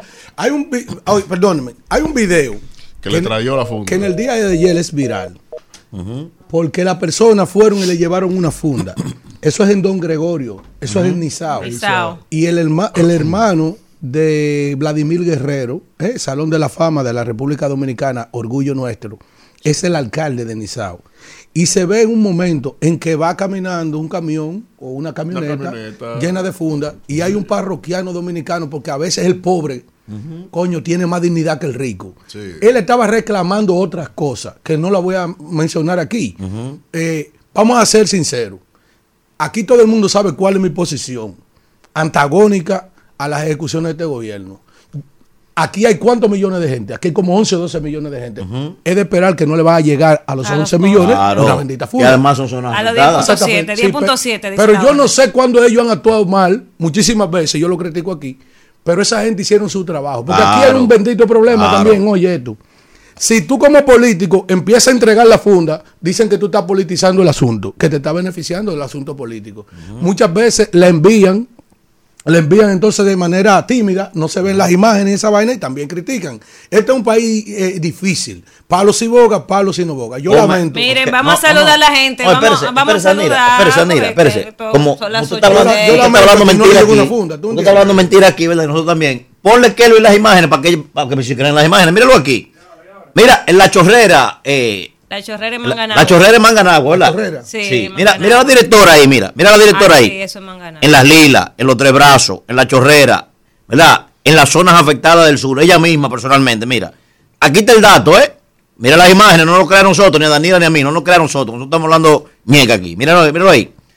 Oigan bien, hasta el momento, 11, 100.600 raciones alimenticias se han entregado hasta el momento. Oye bien, 3.170 colchones, 1.050 faldos de agua, 3.070 sábanas y 5.120 mosquiteros hasta el momento en todas las zonas afectadas. Eso es ayer, después del suceso que pasó, eso ya está en la calle otra vez. O sea, no nos crea a nosotros, eh, eh, ¿cómo se llama Wilson? Mira las imágenes ahí. Pónsela ahí, el favor. Miren, vamos a saludar a la gente, vamos a saludar a la gente, eh, a los que están en YouTube, 750 para ir a la pausa, personas hoy viernes conectadas. Kelvin, baja aquí ya. Vamos a saludar a la gente, los que están activos Sí. en YouTube. Ahí está Aruel Ferrera, El Gallo Transporte, Talía Estrella, Mar- Marcos Tapia, Eddie Click. Está eh, por ahí también Altermar Ernesto, ay, pero va rápido este chat. Claudio Segura, José Rodríguez, Dani Manuel Duvergé, Ibe Pineda, Rosa Hernández. También está Ricardo, Mario Pérez. Está Rolando Rodríguez, va rápido, ¿verdad? Está por ahí Yocaira Familia, también está Jaime Luciano, que tiene días tratando de entrar Jaime. a la, a la línea telefónica y no puede. También está por ahí eh, Ambioris Grullón, Ana TV, también nos, nos saluda por aquí. Eh, Taylon Calderón, José Rodríguez, está también Gagá en la Avenida, PP77. ¿Cómo que se llama? ¿Cómo se Morlin, llama? ¿Gagá qué? Gagá en la Avenida. Eusebio Ramírez, Norvin Alcántara, también está BR Camacho, Elian Family, Jenny Miguel de Jesús, Imperio PLDista, Miguel Ángel Rivas, Joel Bello Ogando, también está Daisha Osuna, John Tejada, mucha Mm. gente, señores, activo en este rumbo de la mañana, más de Mire, 700 personas, An- gracias an- a todos. an- Antes que nada. Y yo, yo, yo quiero hacer un anuncio antes de la pausa. Hoy es viernes de John Péame al call center. ¿Eh? Ahorita lo queremos Casi en eso estamos ya. Hoy es viernes de John. Péame. Entonces el call center que se ha encargado de ropar todas las líneas telefónicas, también queremos verlo ahorita eh, aportando en esta causa que tenemos hoy para John Péame. Alfredo. Eh, mira, primero, y fue un pique que cogió el presidente con el con el jefe de la Armada. De la Armada. Dominicana. Yo. Porque, No, porque- eso no. Eso no se por pique, ¿no? Eso no- Eso no- eso no- Pero ese es que él no cancela a nadie. Disculpe, ¿no? disculpe, Y disculpe. aquí- hay- hay Disculpe. gente- hay Ahí no hay amor. Disculpe, disculpe, Eh, disculpe. Manuel Yo le voy a decir lo preguntaba, ¿y qué amor es ese? Yo, yo estoy con Víctor. Ese es uno de los, esa es una facultad exclusiva del presidente de la República. Ahora, el que sabe algo del manejo del Estado, uno de los puestos en lo que se meten directamente los gringos en su designación es en el, es en el jefe de la Armada. Porque usted, como usted sabe, lo que se llama allí Bahía de Manzanillo, ¿verdad? Es una zona geoestratégica de los intereses de Estados Unidos. Eso está claro.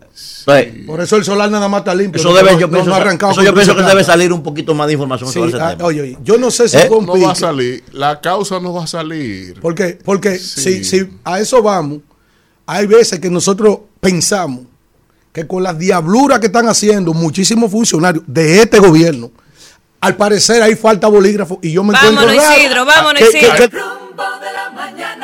8, 13 minutos de la mañana y vamos a continuar con los comentarios para este viernes y es el turno del profesor Manuel Cruz. Señores, gracias a toda la gente, ¿verdad? Que día tras día, pues, nos brinda el privilegio de contar con su sintonía desde diferentes litorales del mundo.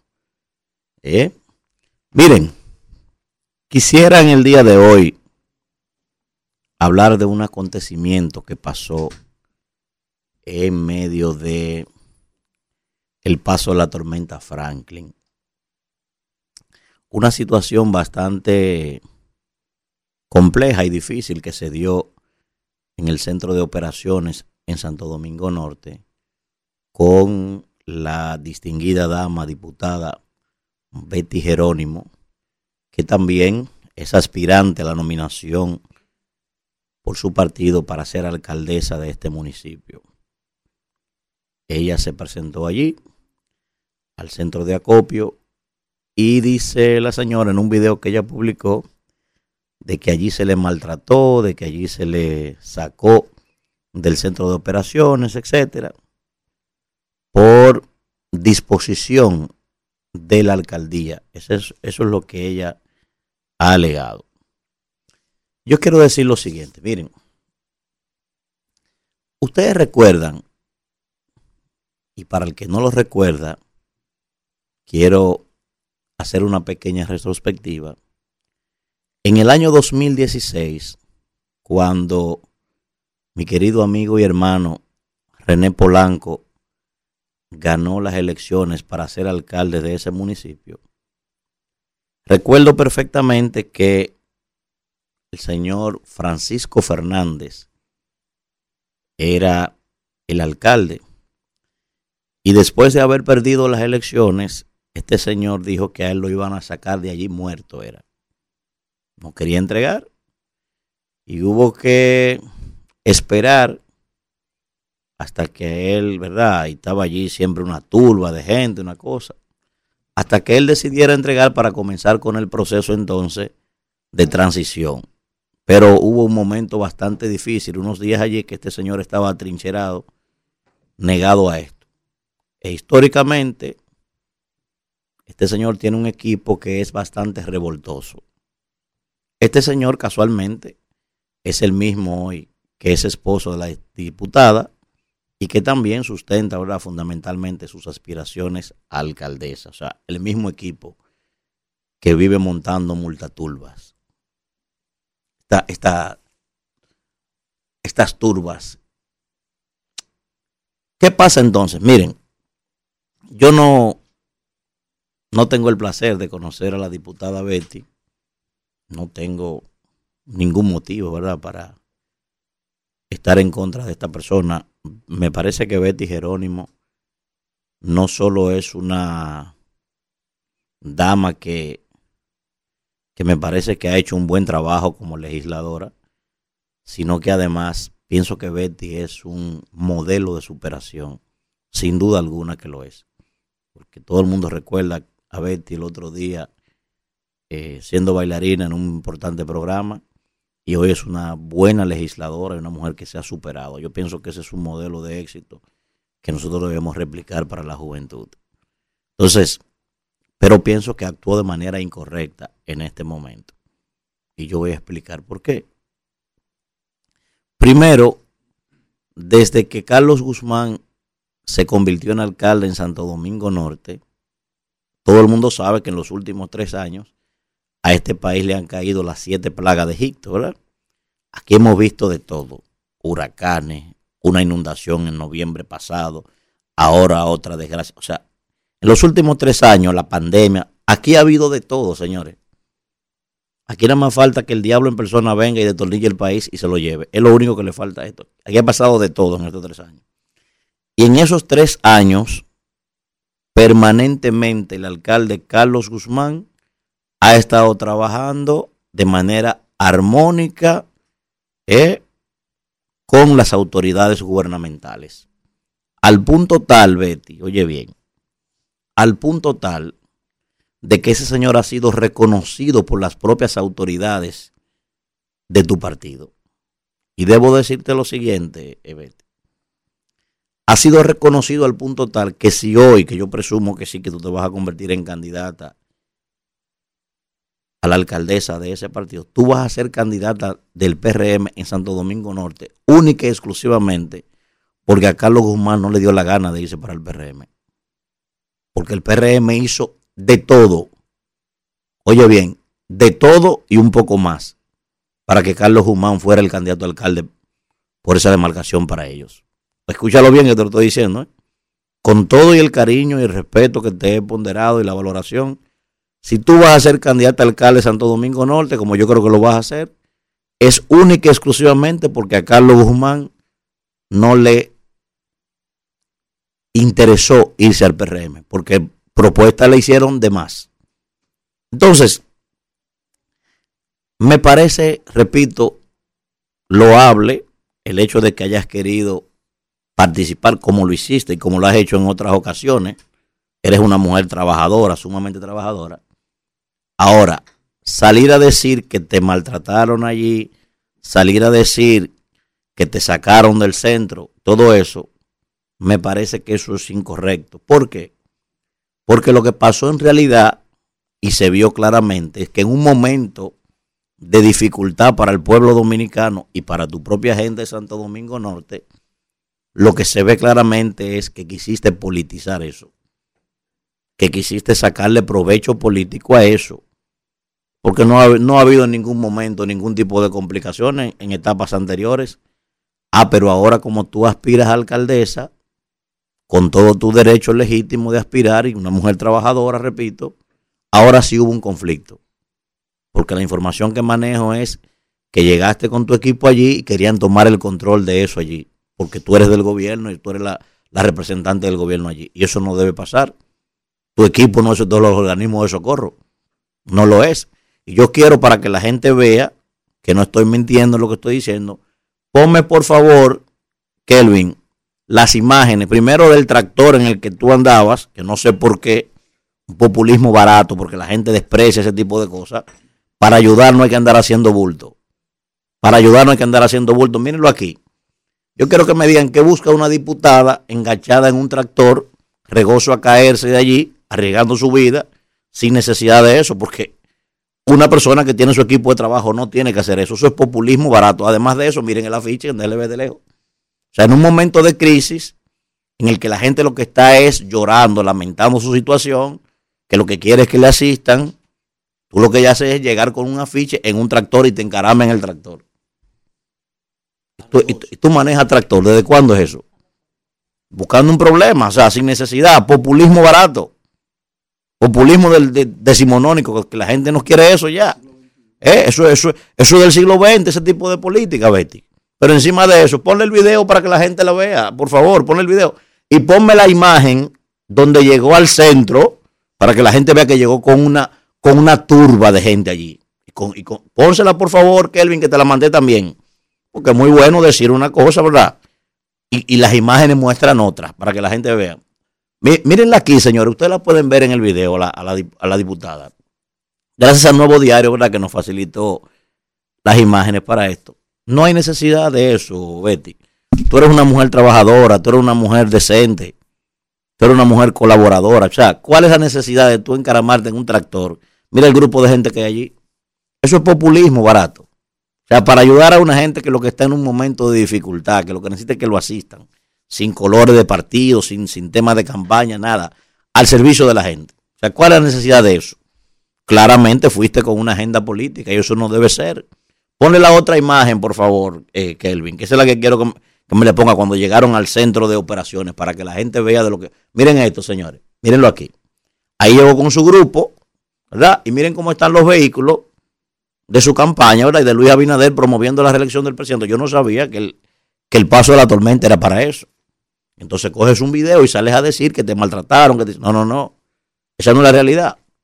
La realidad es que discutiste con una persona allí, porque ni siquiera el alcalde estaba ahí en ese momento ni nada, y tuviste un conflicto con una persona que era de entenderse, porque no era un momento para hacer política. O sea, aquí hay que dejar, señores. Y miren, y se lo está diciendo alguien, y, y me disculpa, Betty, no tengo nada en contra tuya, no, no, no quiero que te sientas mal. Si te sientes mal, te pido esta disculpa, no es, el, no es la idea, no lo es, porque no voy a maltratar a una dama ni nada, una mujer trabajadora, repito, pero lo hiciste mal. Y quien te lo está diciendo, mira, tiene 22 años haciendo servicio comunitario. Todo el mundo sabe que yo hago eso. Ese mismo tipo de cosas que tú haces. Y me engancho en camiones de limpiar séptico, así mismito como tú estabas haciendo.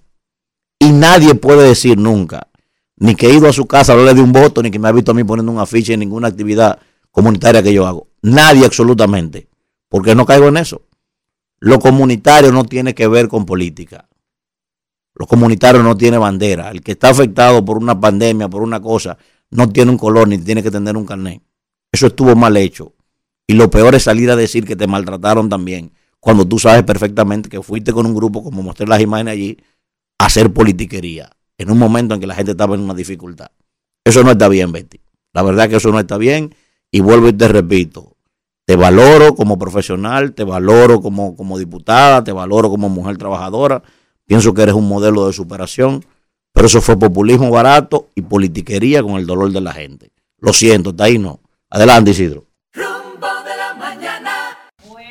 8.27 minutos de la mañana. Vamos a darle la bienvenida a la compañera responsable. Yo pensé que ella tenía el día libre, pero vino a trabajar. Atención. Me pasó como la poesía, sorprendida. Vine, vine hoy y, y vine sin poesía porque realmente hoy Vino no, sin tengo, poesía. no tengo ánimo de poesía. Ya estos niños comenzaron la escuela hoy. a cualquiera se le ve el ánimo. El primer día de José Guillermo. ¿Y cómo se quedó? ¿Se quedó- Bien, no lloró? ¿cómo se va a quedar? Ese es un niño sumamente independiente. El papá se quedó ahí mirándolo porque pensó que iba a ir a correrle atrás. Él fue el que terminó llorando, el papá. El papá. El papá. Los hombres son unos blanditos. Entonces ya como Los hombres también lloran. co- sí. los hombres también lloran como todos los, Los hombres también sufren. Alfredo, tú ves la diferencia. Por Tú ves- minuto. Alfredo, Alfredo, tú ves la diferencia entre ser popi y ser de allá, de Cancalarrana. No ¿Qué te pasa? Fíjate cómo ese niño llega a la escuela, un niño Sí. que se comporta ya decentemente, Sí. el papá que se queda dando gritos. El papá. A nosotros nos llevaban a los siete y decía, párate de ahí que te voy a arrastrar Mi mamá me dijo a mí, párate de ahí para que tú veas cómo te voy a arrancar la cabeza. ¿Qué estoy diciendo, Alfredo? Y ese negro llora. ¿Eh? ¿Qué estoy diciendo? Miren, Mira usted sabe, educado. usted sabe que ayer hablábamos aquí de la Copa Mundial de Baloncesto de la FIBA que se está jugando hoy, República Dominicana, eh, se está enfrentando a Filipinas. inicia, hoy inicia. Sí, hoy inicia el primer encuentro de República Dominicana con Filipinas, que empezó a las 8 de la mañana. Este torneo que se está jugando en Japón, en Indonesia y en Filipinas. Y bueno, pues eh, hasta el momento vamos ganando. República Dominicana en el segundo, va en el segundo cuarto. Está 29 a 31. Ahorita lo vi que estaba un poquito más, pero estaba un poquito cerrado. Pero estamos ganando. Eh, frente a Filipinas también juegan hoy a las 9.30 de la mañana Canadá y Francia. Y eh, un juego que finalizó ya, Letonia y Líbano.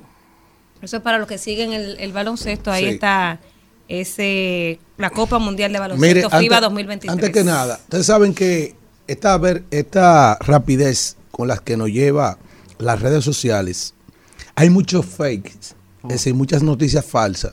Y también a estos países llegan a veces eh, videos y noticias que no son de República Dominicana. Entonces, yo no sé si es de República Dominicana o no, pero hay un video que es viral anoche Ah, en las redes sociales del país, donde a una persona, un señor, que pudiera ser mi padre, es un hombre viejo ya, Y un se le señor. tiene los ojos Ajá, oigan bien, lo amarran con Tairra, está en el medio del mar, en un bote, bote. lo amarran con Tairra las manos y las piernas Y lo y lo tiran. tiran al mar. Yo no sé si eso es de República Dominicana. Mucha gente cuestiona de que se suban las imágenes, pero déjenme decirle lo que es contraproducente o contradictorio. Esa imagen es buena que se suba, porque si es de República Dominicana y hay un dominicano que encuentra, que, se, que entiende que su abuelo, su padre, su tío, su hermano está perdido. Ahí lo vio, lamentablemente. Lo cierto es que es una imagen, es una, una un video eso es dantesco. dantesco. una Sí, sí, no, horrible, horrible. horrible. eso no- no- Yo pienso que si es de aquí, ¿Ustedes lo vieron quizás con, video? sí, con el color, quizás con el color de la embarcación pudiera. Porque el diálogo no es muy- el diálogo no es muy largo. inteligencia, El no, es diálogo no es muy corto. largo. Y quien está grabando parece que lo está haciendo escondido. Sí, porque no, no, no, tampoco escuchamos mucho el, escucha. el, el- la jerga O, o- o El- el, el idioma, sí, como el si español. Sí, para ver, porque uno a veces dice, mira, Si es de tiene algún Panamá, es de acento, Colombia, ajá. exactamente, es de Cuba, es de Puerto Rico, es de República Dominicana. Los dominicanos nos conocemos a legua entre todos los castellanos del mundo. es decir, el dominicano, no, el dominicano es muy particular al hablar. Una cosa increíble. Lo cierto es que ese video fue viral la noche de anoche. Y La noche de anoche. la noche, la noche. Si la noche de anoche volviera, dice Sí, la- una canción sí, famosa sí. de los años dorados de, Claro. de la noche de disco 106. ¿Usted sabe dónde se escuchaba eso, verdad? Yo la- lo cantaba, ¿Eh? me parece que era Rocío Jurado. Pero usted sabe dónde se escuchaba esa canción. La noche de disco. 106. ¿Usted sabe dónde? Si la noche de anoche. ¿Eh? Había Galaxia. También, ¿verdad? Si la noche de anoche existiera. Ay, Dios mío. O volviera. Miren, vamos a seguir con los comentarios. ¿Y lo con que quién vamos llega- ahora? Vamos con Víctor, lo que llega Catherine Motica y John Péame, la gente que vaya preparando. Que vayan preparándose la Vayan gente, ¿eh? preparando los bolsillos, las cuentas bancarias para aportar una causa hoy. cheque. Entonces, mientras John Peamos, vamos con el comentario. Vamos A resetear Isidro para venir con el comentario de Víctor Villanueva. 8.33 minutos de la mañana y vamos de inmediato con el comentario del profesor Víctor Villanueva. Bueno, en esta semana solo lo de Franklin, la tormenta Frank- Franklin significó una justa posición a lo que implicó en el dominio de, la, de lo mediático, en lo noticioso, tanto del hecho de lo de San Cristóbal como del hecho de el anuncio de la alianza eh, que conforman eh, tres, las tres principales organizaciones eh, políticas de oposición, tres partidos mayoritarios de cuatro que se han alineado para establecer alianzas en lo municipal, en lo congresional y para la segunda vuelta electoral en, el, en el nivel presidencial. Esto es una resultante de muchas cosas. De, primero, sendas reuniones entre estas organizaciones, en lo que significa también derrumbar muchos factores de desconfianza de egos entre sí mismos y también, por otro lado, o desde el otro lado, una lucha permanente por parte del gobierno y del propio presidente Luis Abinader de que eso no se material- materializara. El, el gobierno se esmeró desde meses atrás de generar todo un status quo entre los partidos minoritarios, sobre todo, y que algunos están muy bien conectados entre algunas mieles y pensiones por otro lado, para que se mantengan alineados a lo que es el oficialismo en la República Dominicana. Si yo no quiero enunciar todos los pasos que hizo el gobierno, el propio presidente Abinader, el presidente de la Cámara de Diputados. Yo no, yo no quiero enunciar eh, esa agenda marcada diaria que ellos eh, intentaron de que si había una reunión con un presidente de un partido y que saliendo de esa reunión recibían una, misma, una llamada ahí mismo desde el Palacio Nacional y que ven que ya fulano está en tu casa esperándote y que de un momento a otro eh, aparecían unas, unas mieles ahí, unos barriles de mieles de inmediato, mes por mes, y que luego de las mieles te aparecían también pensiones o resoluciones de algunos temas muy particulares a los presidentes de los partidos que están con el gobierno. Eso, claro está, que ya va a tener otro debate más adelante sobre la repercusión de cómo se ha usado la institucionalidad del Estado dominicano, muy a pesar de los enunciados que hace hasta el propio presidente del Partido Revolucionario Moderno, José Ignacio Paliza, de que eh, no se usarán eh, los recursos del Estado, pero tal vez se refiere a que no lo van a usar después de las elecciones de mayo del 2024, porque ya eh, cuando dejen de ser gobierno es ahí que no lo van a usar, porque de entrada, desde hace meses ya, ya sí lo están usando para estos afanes de la repostulación, pero ellos tienen el sartén por el mango y eso no, no vamos a discutir el FAU en el juego de pelota. El FAU es FAU y eso quedó ahí, a seguir pichando. Entonces, ¿qué si queda con respecto a esto? Miren, el gobierno tiene una situación muy difusa.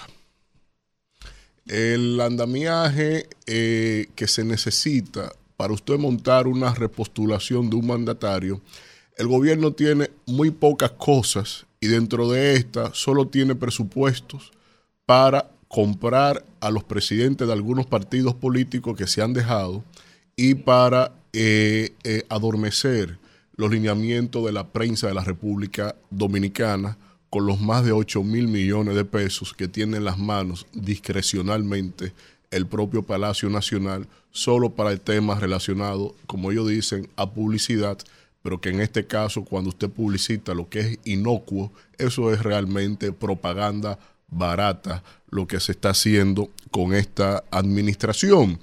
Y eh, cuando se ven los factores que eh, sustentan la repostulación de un mandatario, aquí no hay nada que, que, que se le dé ganancia de causa al gobierno. El factor económico es un desastre. Los primeros años de esta administración, eh, mientras se mantuvo disciplinado en la lógica de las decisiones del control de la inflación en todos los, como lo estaban haciendo todos los gobiernos del mundo, tuvo el apoyo tanto de la oposición como de todos los que estamos en este quehacer diariamente, justificando ante la opinión pública. Yo hice varios varios comentarios de que sí eran, es necesario mantener la inflación mediante lo que es el aumento de las tasas. Esa es la vía más rápida que se tiene por parte de los bancos centrales para controlar a efecto inmediato prácticamente la espiral de la inflación. Y eso, mientras el gobierno se mantuvo en esa disciplina, no había señalamientos negativos en cuanto a lo que era el desempeño y el control de la macroeconomía. Se salió de ese carril y obviamente ahora estamos en un escenario de dar bandazos con el tema relacionado a la recesión económica que se tiene en República Dominicana, al decrecimiento, la desaceleración más bien de la economía, con una caída del crecimiento a pírricos 0.1% prácticamente, y que esto, mientras la economía no crezca por encima de un 4% al año, en, en el peso que tiene la correlación deuda externa y presión tributaria en el país, esto significa que el gobierno tendrá, que ampliar tanto el déficit fiscal como se quedará también sin liquidez y ni hablar para las, para las razones por las cuales este gobierno se ha endeudado, que no ha ido a la economía netamente, sino a gastos corrientes o a pagar intereses como se está haciendo, de tomar dinero prestado para pagar intereses, y eso es lo más parecido para un gobierno de vivir del fiao. Pero cuando usted ve también el andamiaje institucional, lo que ha significado en esta administración, que no por la coyuntura actual que estamos en precampaña, no, es que desde un principio este gobierno ha lacerado todo lo que es la institucionalidad de la República Dominicana, como es el caso, por ejemplo, de usted nombrar a alguien por decreto en una institución que se requería que fuera un ingeniero por ley y su decreto contravenía a la ley en la, en la jerarquía de normas, usted, el decreto queda nulo. Pero esta administración lo que hizo fue, con el caso de INAPA, fue, no, cambien la ley para no contradecir el decreto. y así lo hicieron.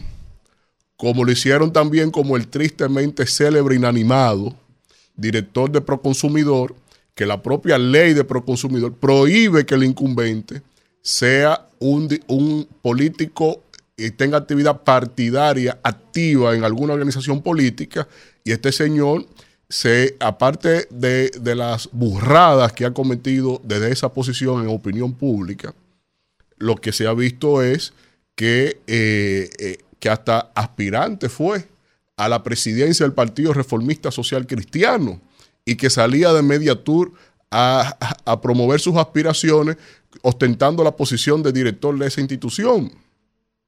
Entonces, ¿qué mayor transgresión a la norma que esa? Pero eso por enunciar casos de- del inicio. Porque si nos vamos a los contextos actuales, obviamente que no pasan por el sedazo solo con el dato de lo que ha denunciado el propio Tribunal Constitucional, en donde más de 120 sentencias han- están en condición de desacato por parte de la administración de este gobierno. Sentencias del Tribunal Constitucional en desacato y ni hablar cómo han, cómo han degradado la correlación de poderes del Estado, teniendo también a otro triste y célebre, Eduardo Estrella, confundido como si fuera eh, eh, ministro de la presidencia, y que eh, hasta por decreto representando al presidente en el exterior. Una cuestión absurda, tan absurda que todavía ayer el presidente hace una rueda de prensa y lo tiene sentado al lado, porque si era el presidente del Senado, eh, ya es otro. Ya es otro. Sí, entonces yo no sé cuál es el amorío entre Luis y Eduardo Estrella, pero se gustan mucho. Yo no sé cuándo fue que se dijeron el sí, pero a doña Raquel que averigüe ella qué es lo que pasa ahí, pero ahí pasa algo, porque no puede ser. Entonces, cuando usted ve también el factor social de la gente, cómo están los degradados los servicios públicos de este país, cómo han ido en detrimento de todo el mundo, todos los servicios públicos en desgracia. ¿Y cómo es que tú le vas a decir a la gente que usted quiere repostularse? Pero cuando usted evalúa también el tema relacionado a la seguridad del país, a la seguridad ciudadana, otra cantinflesca mayor, porque es fruto de la improvisación y del contubernio que él tenía con Rudolf Giuliani, preso también con Donald Trump en Georgia. Tú tienes ahí que tú, una de tus principales banderas de campaña, tú la tienes migrada, minada, que no puede decirle a la gente, atendí esta problemática que no te causó con sorpresa, por eso fue tema de campaña. Usted sabía que iba a administrar ese problema.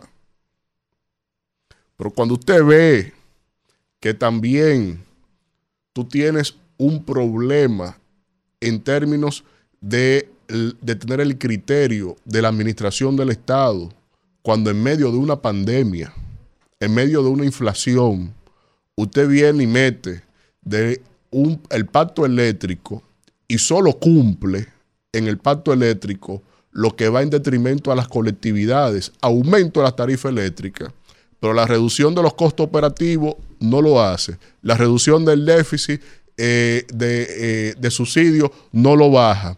Lo que es la generación, el aumento de la generación por parte del Estado tampoco la aumenta. Solo se decanta subiéndonos las tarifas y regalando PPA, contratos a proveedores privados para que ellos sigan con la panacea del monopolio del costo de la tarifa, porque era la razón estratégica de Punta Catalina doblegarle en el costo producción energía, la mafia de las tarifas que tenemos que en este país no la aguantamos.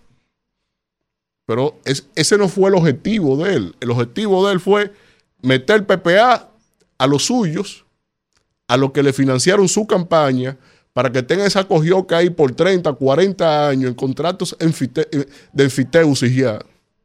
Y tú tienes entonces que nosotros no podemos conseguir ni un contador, no podemos conseguir ni un cable que se dañe y que haya que sustituir para yo tener servicio en mi casa o en mi empresa.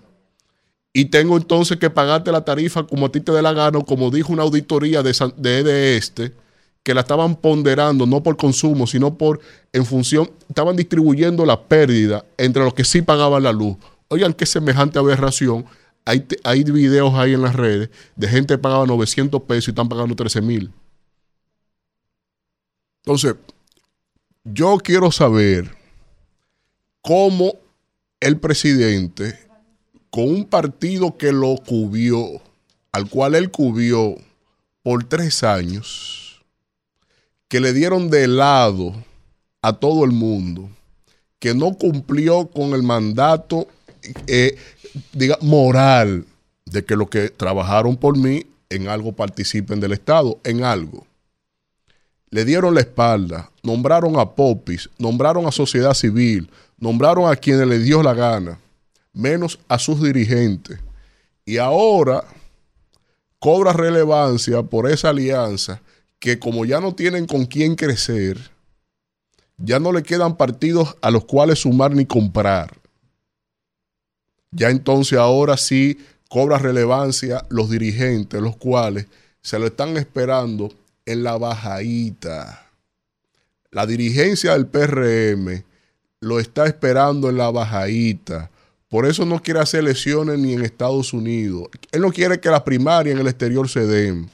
Porque él sabe bien los números que tienen. Y yo creo que como sentencié en, un una, en un comentario, que vayan buscando el acta de función al PRM. Eh, realmente yo creo que eh, también busquen el ataúd, porque es que no hay manera, no tienen forma de que esta reelección tenga ganancia de causa, mucho menos con personas que no dimensionan ni las ciencias políticas ni las ciencias sociales. Rumbo de la mañana. Señores, continuamos con más del desarrollo del espacio, el rumbo de la mañana, eh, cuando son las 8 y 43 y vamos a continuar con el bloque de comentarios y es el turno de la ingeniera Kimberly Taveras. Gracias, profesor Manuel Cruz. La verdad, señores, que esta tormenta Franklin ha afectado muchos sectores de la vida nacional. Hemos visto ya que la contabilidad al día de hoy llega a más de 3.600 desplazados, casi 600 viviendas afectadas, dos muertos y faltan por contabilizar, porque en La Guayiga nosotros tuvimos en Palamara una lamentable muerte de un joven y todavía esa no está contabilizada en las cifras eh, oficiales. Esperamos que en los próximos días pues ya eh, vayan apareciendo los números más acertados eh, con la realidad de lo que pasó en la tormenta después de que las autoridades recojan todas las estadísticas y tengan la oportunidad para hacerlo, ¿verdad? Mientras tanto, el gobierno ha dicho ayer, el presidente Luis Abinader realizó una reunión con varios funcionarios para dar respuesta a estas situaciones en la gente que ha quedado eh, en difíciles situaciones de desastre, los desplazados, las casas que se eh, de una manera u otra se inundaron, que fueron bastantes, para poder asistirle con aranceles, con la reconstrucción de la vivienda o reparación de la misma.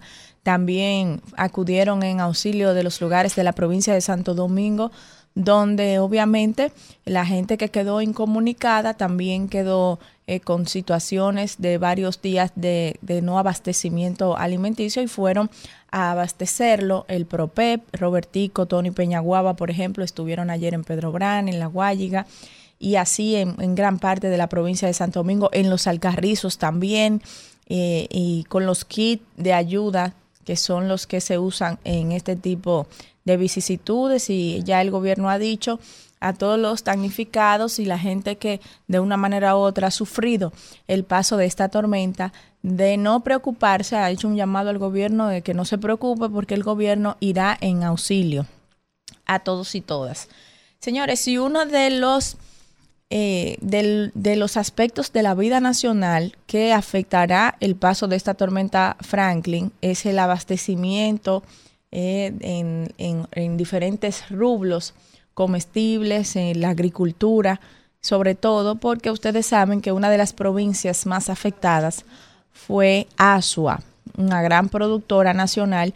Incluso ayer el presidente de la Federación de Comerciantes del Mercado Nuevo, Miguel Minaya, decía ayer que al mercado nuevo usualmente los lunes y los jueves, que son los días de abastecimiento, llegan entre 20 y 300 camiones para abastecer el mercado nuevo y que ayer solamente llegaron 20 camiones y que esto es debido a que la mayoría de las fincas usan caminos vecinales para llegar a recoger los productos y luego eh, se transportan a las salidas de la finca para poder llenar los camiones y que estos caminos vecinales obviamente han quedado en situaciones de, eh, de, difícil paso para el tránsito, intransitables. Esto entonces dificulta la labor agrícola y ha hecho que el mercado nuevo y otros mercados que, están a nivel nacional, que donde la gente usualmente va para abastecerse, compra más barato, incluso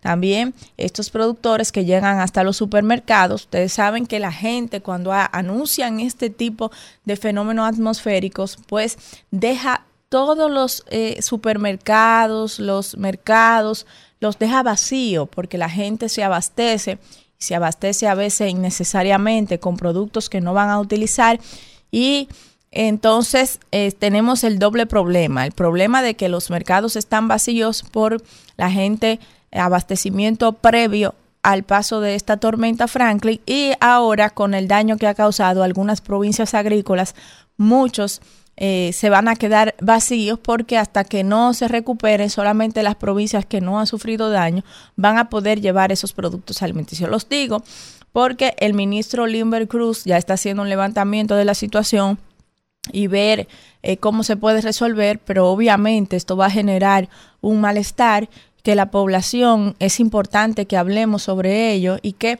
eh, juntos podamos eh, obtener de esta situación pues una experiencia que nos permita luego de hacer una evaluación eh, posibles posibles correcciones para el futuro.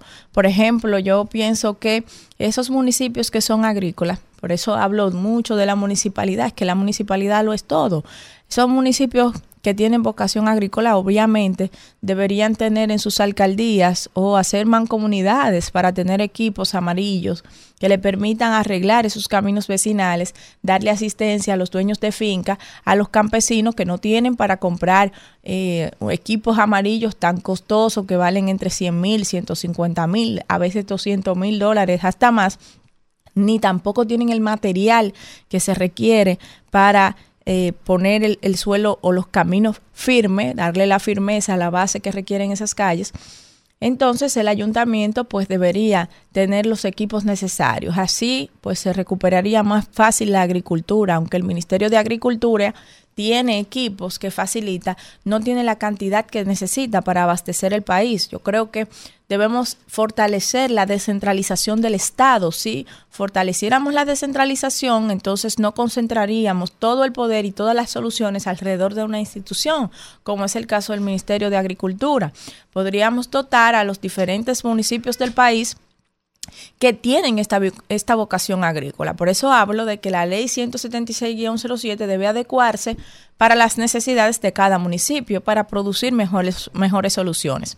En este caso, donde tenemos una tormenta que acaba de pasar, que los productores están al grito porque las fincas han quedado dañadas, sus caminos y que los camiones no pueden entrar para abastecerse y que eh, no están asfaltados en su mayoría, claro, porque una finca pues no está muy densamente poblada, las fincas suelen estar en, grandes cade en grandes porciones de tareas de tierra y para usted encontrar grandes porciones de tarea de tierra con el clima y con la fertilidad adecuada para producir la siembra, pues ustedes saben que esto se produce obviamente en zonas rurales, que suele vivir poca gente. La densidad poblacional es poca, lo que hace que el gobierno pues no invierta la cantidad de recursos para asfaltar esas calles, pero sí pudiesen entonces estas pequeñas municipalidades o grandes municipalidades que tienen esta vocación agrícola tener en, en mancomunidades o en el municipio la cantidad de equipos amarillos listos que le permita y un acopio de material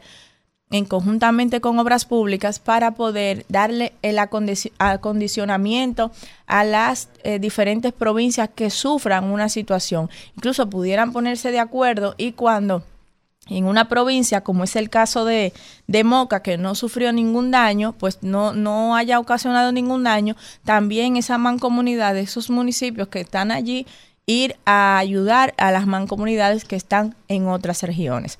Esta es una de las propuestas que nosotros entendemos que hay que hacer, los cambios que eh, y las alianzas que se pudieran hacer desde la municipalidad y que el gobierno debe promover la descentralización del Estado y apoyar más a la municipalidad para que cuando ocurran situaciones como esta, desde los gobiernos locales se puedan gestionar estas situaciones eh, de manera más eficiente y más rápida. Gracias, Isidro. 9, 2 minutos de la mañana y vamos de inmediato con el comentario del príncipe del pueblo de Galilea, el señor Alfredo de la Cruz. Miren, señores, buen día a toda la sociedad, a sociedad dominicana. Hoy es viernes. Ustedes saben que tuvimos una semana bastante accidentada. Es increíble como cuando uno, uno por ejemplo, eh, va a arrancar la semana, usted está sábado, domingo en su casa o tiene algún tipo de actividad y se encuentra con que el martes va a entrar una bendita vaguada o va a entrar una bendita tormenta o que viene un, huracán. Pues estamos ya en esa temporada. Y acabamos entonces de salir de unos días aterradores que si quizás nosotros, porque vivimos por aquí, nos fuimos eh, impactados directamente por esa tormenta, incluso vinimos a trabajar sin ningún tipo de dificultad. Eh, lo cierto es que hay mucha gente que en este momento no le está pasando bien, porque mucha gente perdió sus ajuares, muchas personas se le destruyeron sus casas también.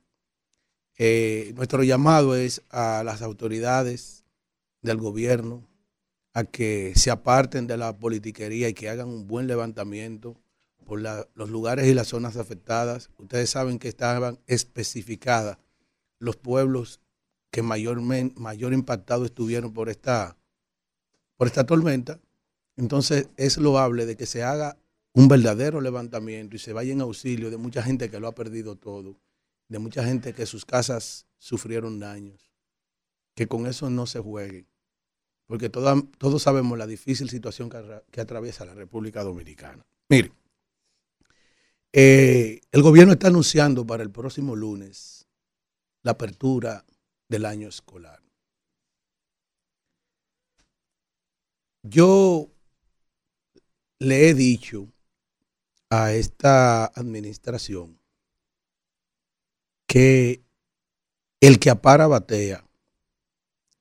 Aquí se ha implementado el modelo de un ministerio público con apellido de independiente que ha dejado mucho de que desear. Cuando Balaguer fue presidente, Balaguer puso su ministerio público y su fiscal del distrito, que antes tenía mucha incidencia, y llevaron a cabo su, su lucha anticorrupción judicializando los casos de los últimos cuatro años, porque fueron los mayormente eh, judicializados, de la gente del gobierno de Jorge Blanco.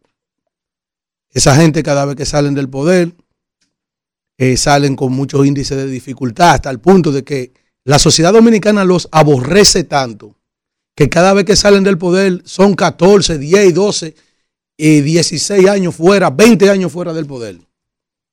Lo que está pasando en la República Dominicana no está alejado de la realidad de lo que viene en el futuro. Yo he dicho que si el gobierno de Hipólito Mejía duró 16 años para volver a llegar al poder, si esa organización política, yo pienso que con lo que está pasando ahora serán 32, el doble. Cuando la sociedad olvide lo que era la palabra cambio. Yo he dicho en otras ocasiones también que será difícil una fuerza política estructurar una campaña política con un eslogan del cambio, porque este cambio ha generado muchas frustraciones. Y qué bueno también, porque también ha hecho una limpieza, porque había un sinnúmero de personas de toda la sociedad civil, de la comunicación, del empresariado, del arte y la cultura también, que para esta sociedad no van a valer un peso. Porque no lo van a valer. O pregúntale a Milagro Germán cuando salga de ahí si va a valer un peso para esta sociedad. Que era del arte y la cultura. Pregúntale eh, a quién. La- no, y la reputación que tenía doña Milagro Altibó, que va, que va ella a inscribir lo que por años combatió con José Francisco Peña Gómez. Por los principios de esa organización política, la reelección ella misma. Pero son muchísimas cosas, pero que se va a llevar mucha gente. Ya se llevó una, una gran camada, por ejemplo, de, de- de figuras de catedrales de la comunicación históricamente. Ya se los llevó, lo desapareció. Pero hay gente también del empresariado, también, gente también de la misma política. Miren cómo esos partidos que han estado gravitando eh, en la vida nacional, yendo de un lado a otro, que van y se sientan como lambiscones frente al faraón de este momento, frente al restaurador del siglo XXI, como llamó Juan Pablo, como el caso de Zorrillo Zuna, esperando, lambiendo ahí para que le den un puestecito y le ponen una chupeta por lo menos, el gallo, aquel, el otro.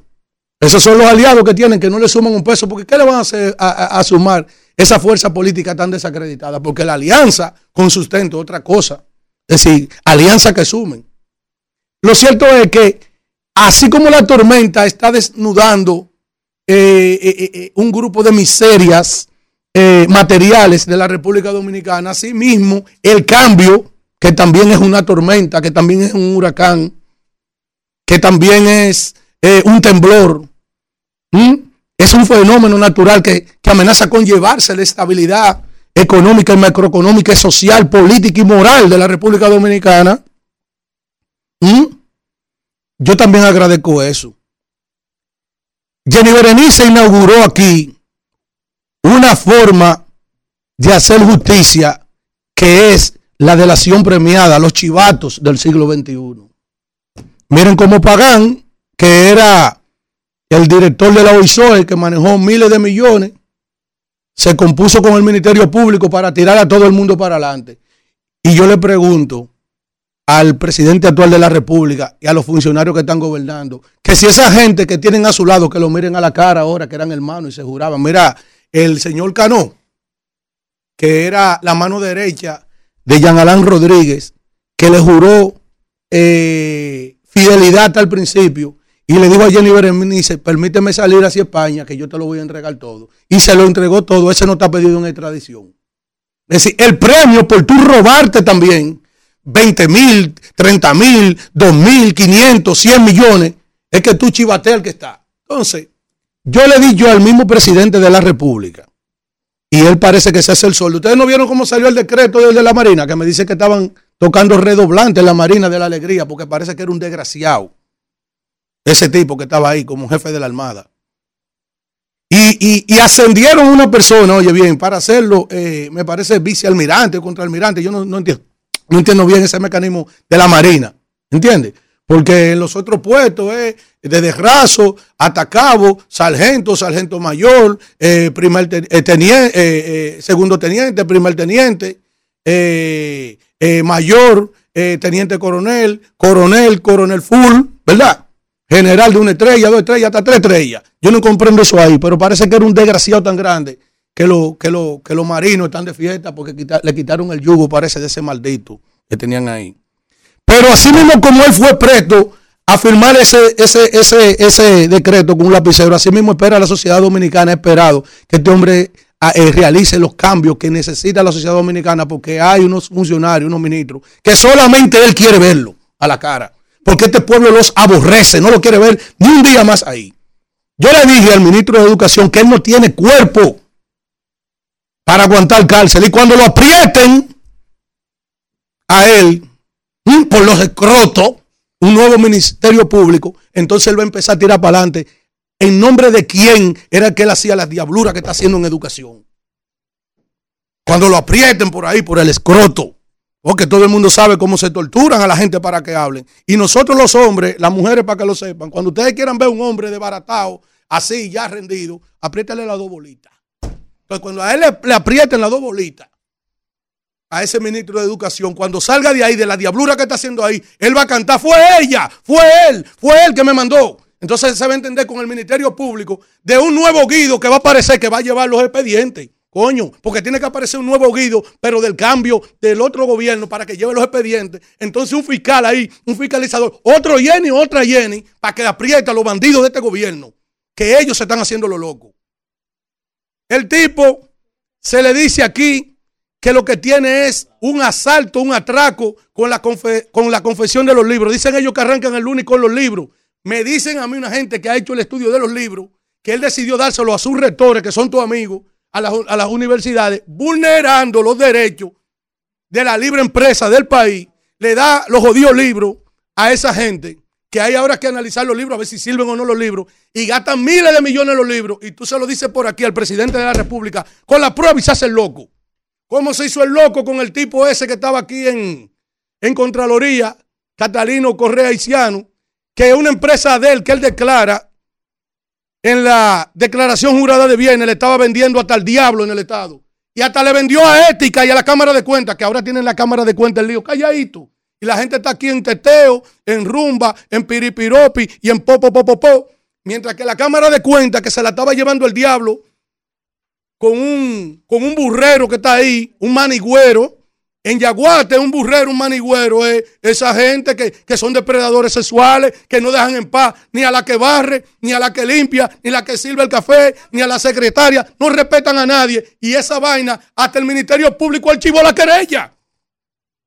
Y Catalino Rea, eh, eh, y Ciano Correa le vendía hasta la, hasta la Comisión de Ética que dirige Milagro.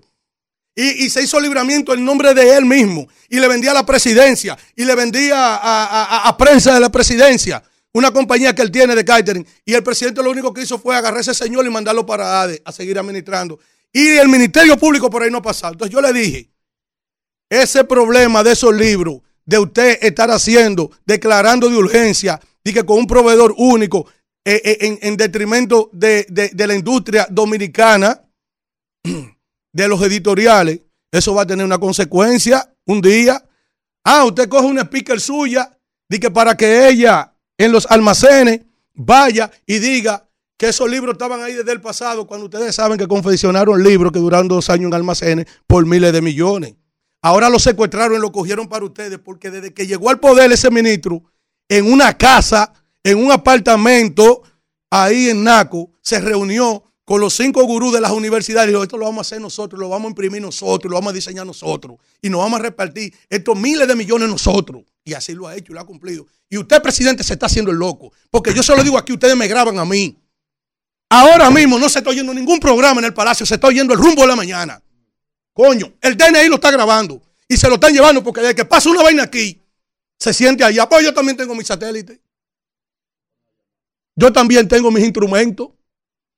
Porque yo soy la herencia ¿eh? de Frank Cabral Calcaño.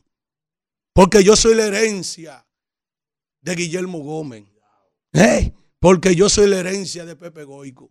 Yo he tenido que con caldero, con batea y vainas rudimentarias, armar una vaina porque yo también tengo que cuidarme de que me pinchen. Yo también voy a pinchar, coño. ¿Entiendes? Porque aquí hay que defenderse. Me pueden llevar a, a, a, a la... No, no, no, espérate que tengo que defenderme. También. Entonces, ese señor se reunió para entregarle todo eso. Ese ministrico que dije, usted no tiene carne para cuánta cárcel. Usted no tiene carne para cuando usted salga de ahí, porque van a salir de ahí mañana, tarde o temprano, para Ciudad Nueva en el suelo, con el mismo calor que tú metiste a lo del pasado gobierno, te toca a ti, como lo teca, te toca. ¿Entiendes?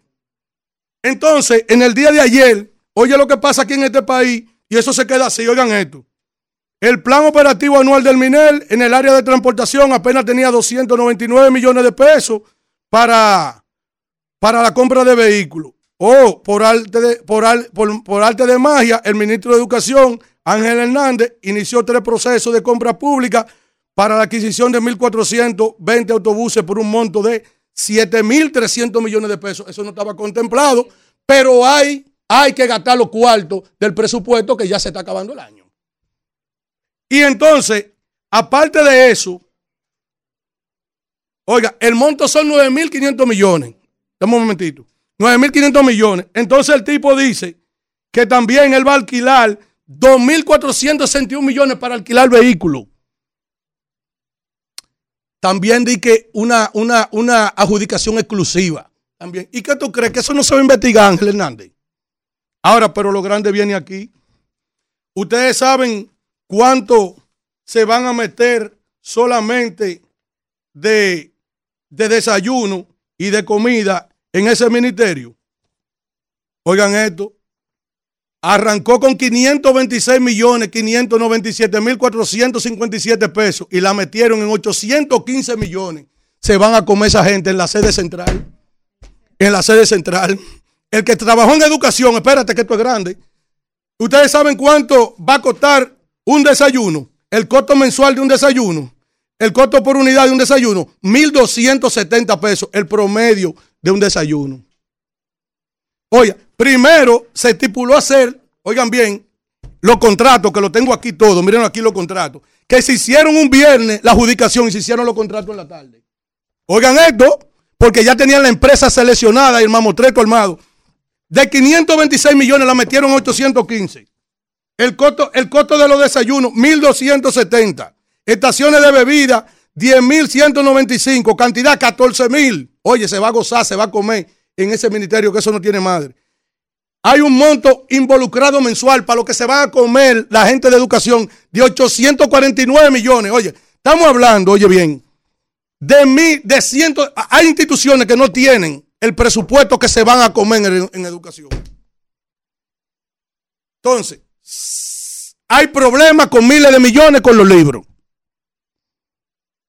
Imprimiendo libros, viendo libros en almacén.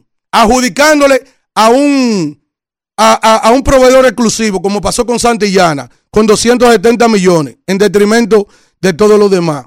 Vulnerando los derechos consagrados en la Constitución, la ley y la ley 340-06 de compra y contrataciones que le permite a cualquier dominicano, a cualquier empresa establecida aquí participar. Ahora, de un presupuesto que eran apenas 299 millones estipulados en el plan operativo anual para comprar vehículos, de 299, ahora lo meten a 9.500 y van a alquilar 2.400 y pico de millones de pesos para alquilar vehículos, que se pudieron comprar vehículos. Cuando usted no encuentre cómo justificar la diablura para lo que usted lo tienen ahí sentado, yo espero que usted también cante como una gallina. Que usted también se vuelva el chivato que se han vuelto en la lucha anticorrupción de este momento. Yo lo único que quiero es que Dios me dé vida y salud para yo ver Ángel Hernández, para yo ver el presidente Luis Abinader, cuando le toca al Ministerio Público de un nuevo gobierno y que aparezca un periodista, un abogado, que sea el que vaya entonces ahora y lleve la prueba de toda la diablura que están pasando en este gobierno y por lo cual, presidente Abinader, usted se está haciendo el loco. Vamos. Rumbo de la mañana. Bueno, son las 9, 20 minutos de la mañana y llegó el momento esperado por muchos. Yompéame en el rumbo. Un placer, como cada dos viernes, recibir a Catherine Motica, quien ya es parte de este equipo. Y hoy tenemos una bonita causa, como todos los viernes. Bienvenida, mismo. Catherine. No, gracias a ustedes siempre por recibirme. Señores, miren, en miras del hecho de que ustedes han pasado la semana dándole seguimiento a Franklin, el día de hoy quisimos eh, traer también una, casa, una causa relacionada con eso. Eh, va, hay un videíto, no sé si lo, lo Sí. van a poder pasar. Eh, y básicamente son... Esta familia representa todo lo que pasó con Franklin, porque realmente lo perdieron todo.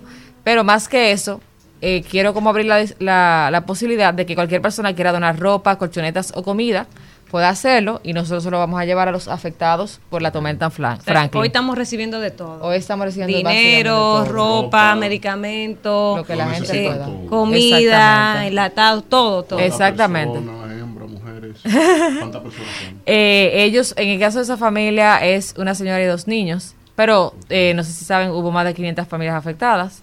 O sea, que todo lo que se recibe, o sea, no hay una meta en específico, lo que recibamos durante este periodo de tiempo va a ser llevado a esas familias eh, y apoyarlas. Entonces, ¿cuál sería el punto de acopio donde las personas interesadas pudieran llevar precisamente? Nosotros tenemos, puede ser en John Peame, aunque nosotros tenemos un pequeño eh, almacencito en CDN 37 en el de Filló con Kennedy. En la de Fillo con Kennedy. Vamos. En las instalaciones de CDN. De CDN. Excelente. Vamos a ver el video, por favor, Isidro Kelvin, para que la gente conozca más detalles de esta causa de este viernes. Cuando provocas milagros, cuando declaras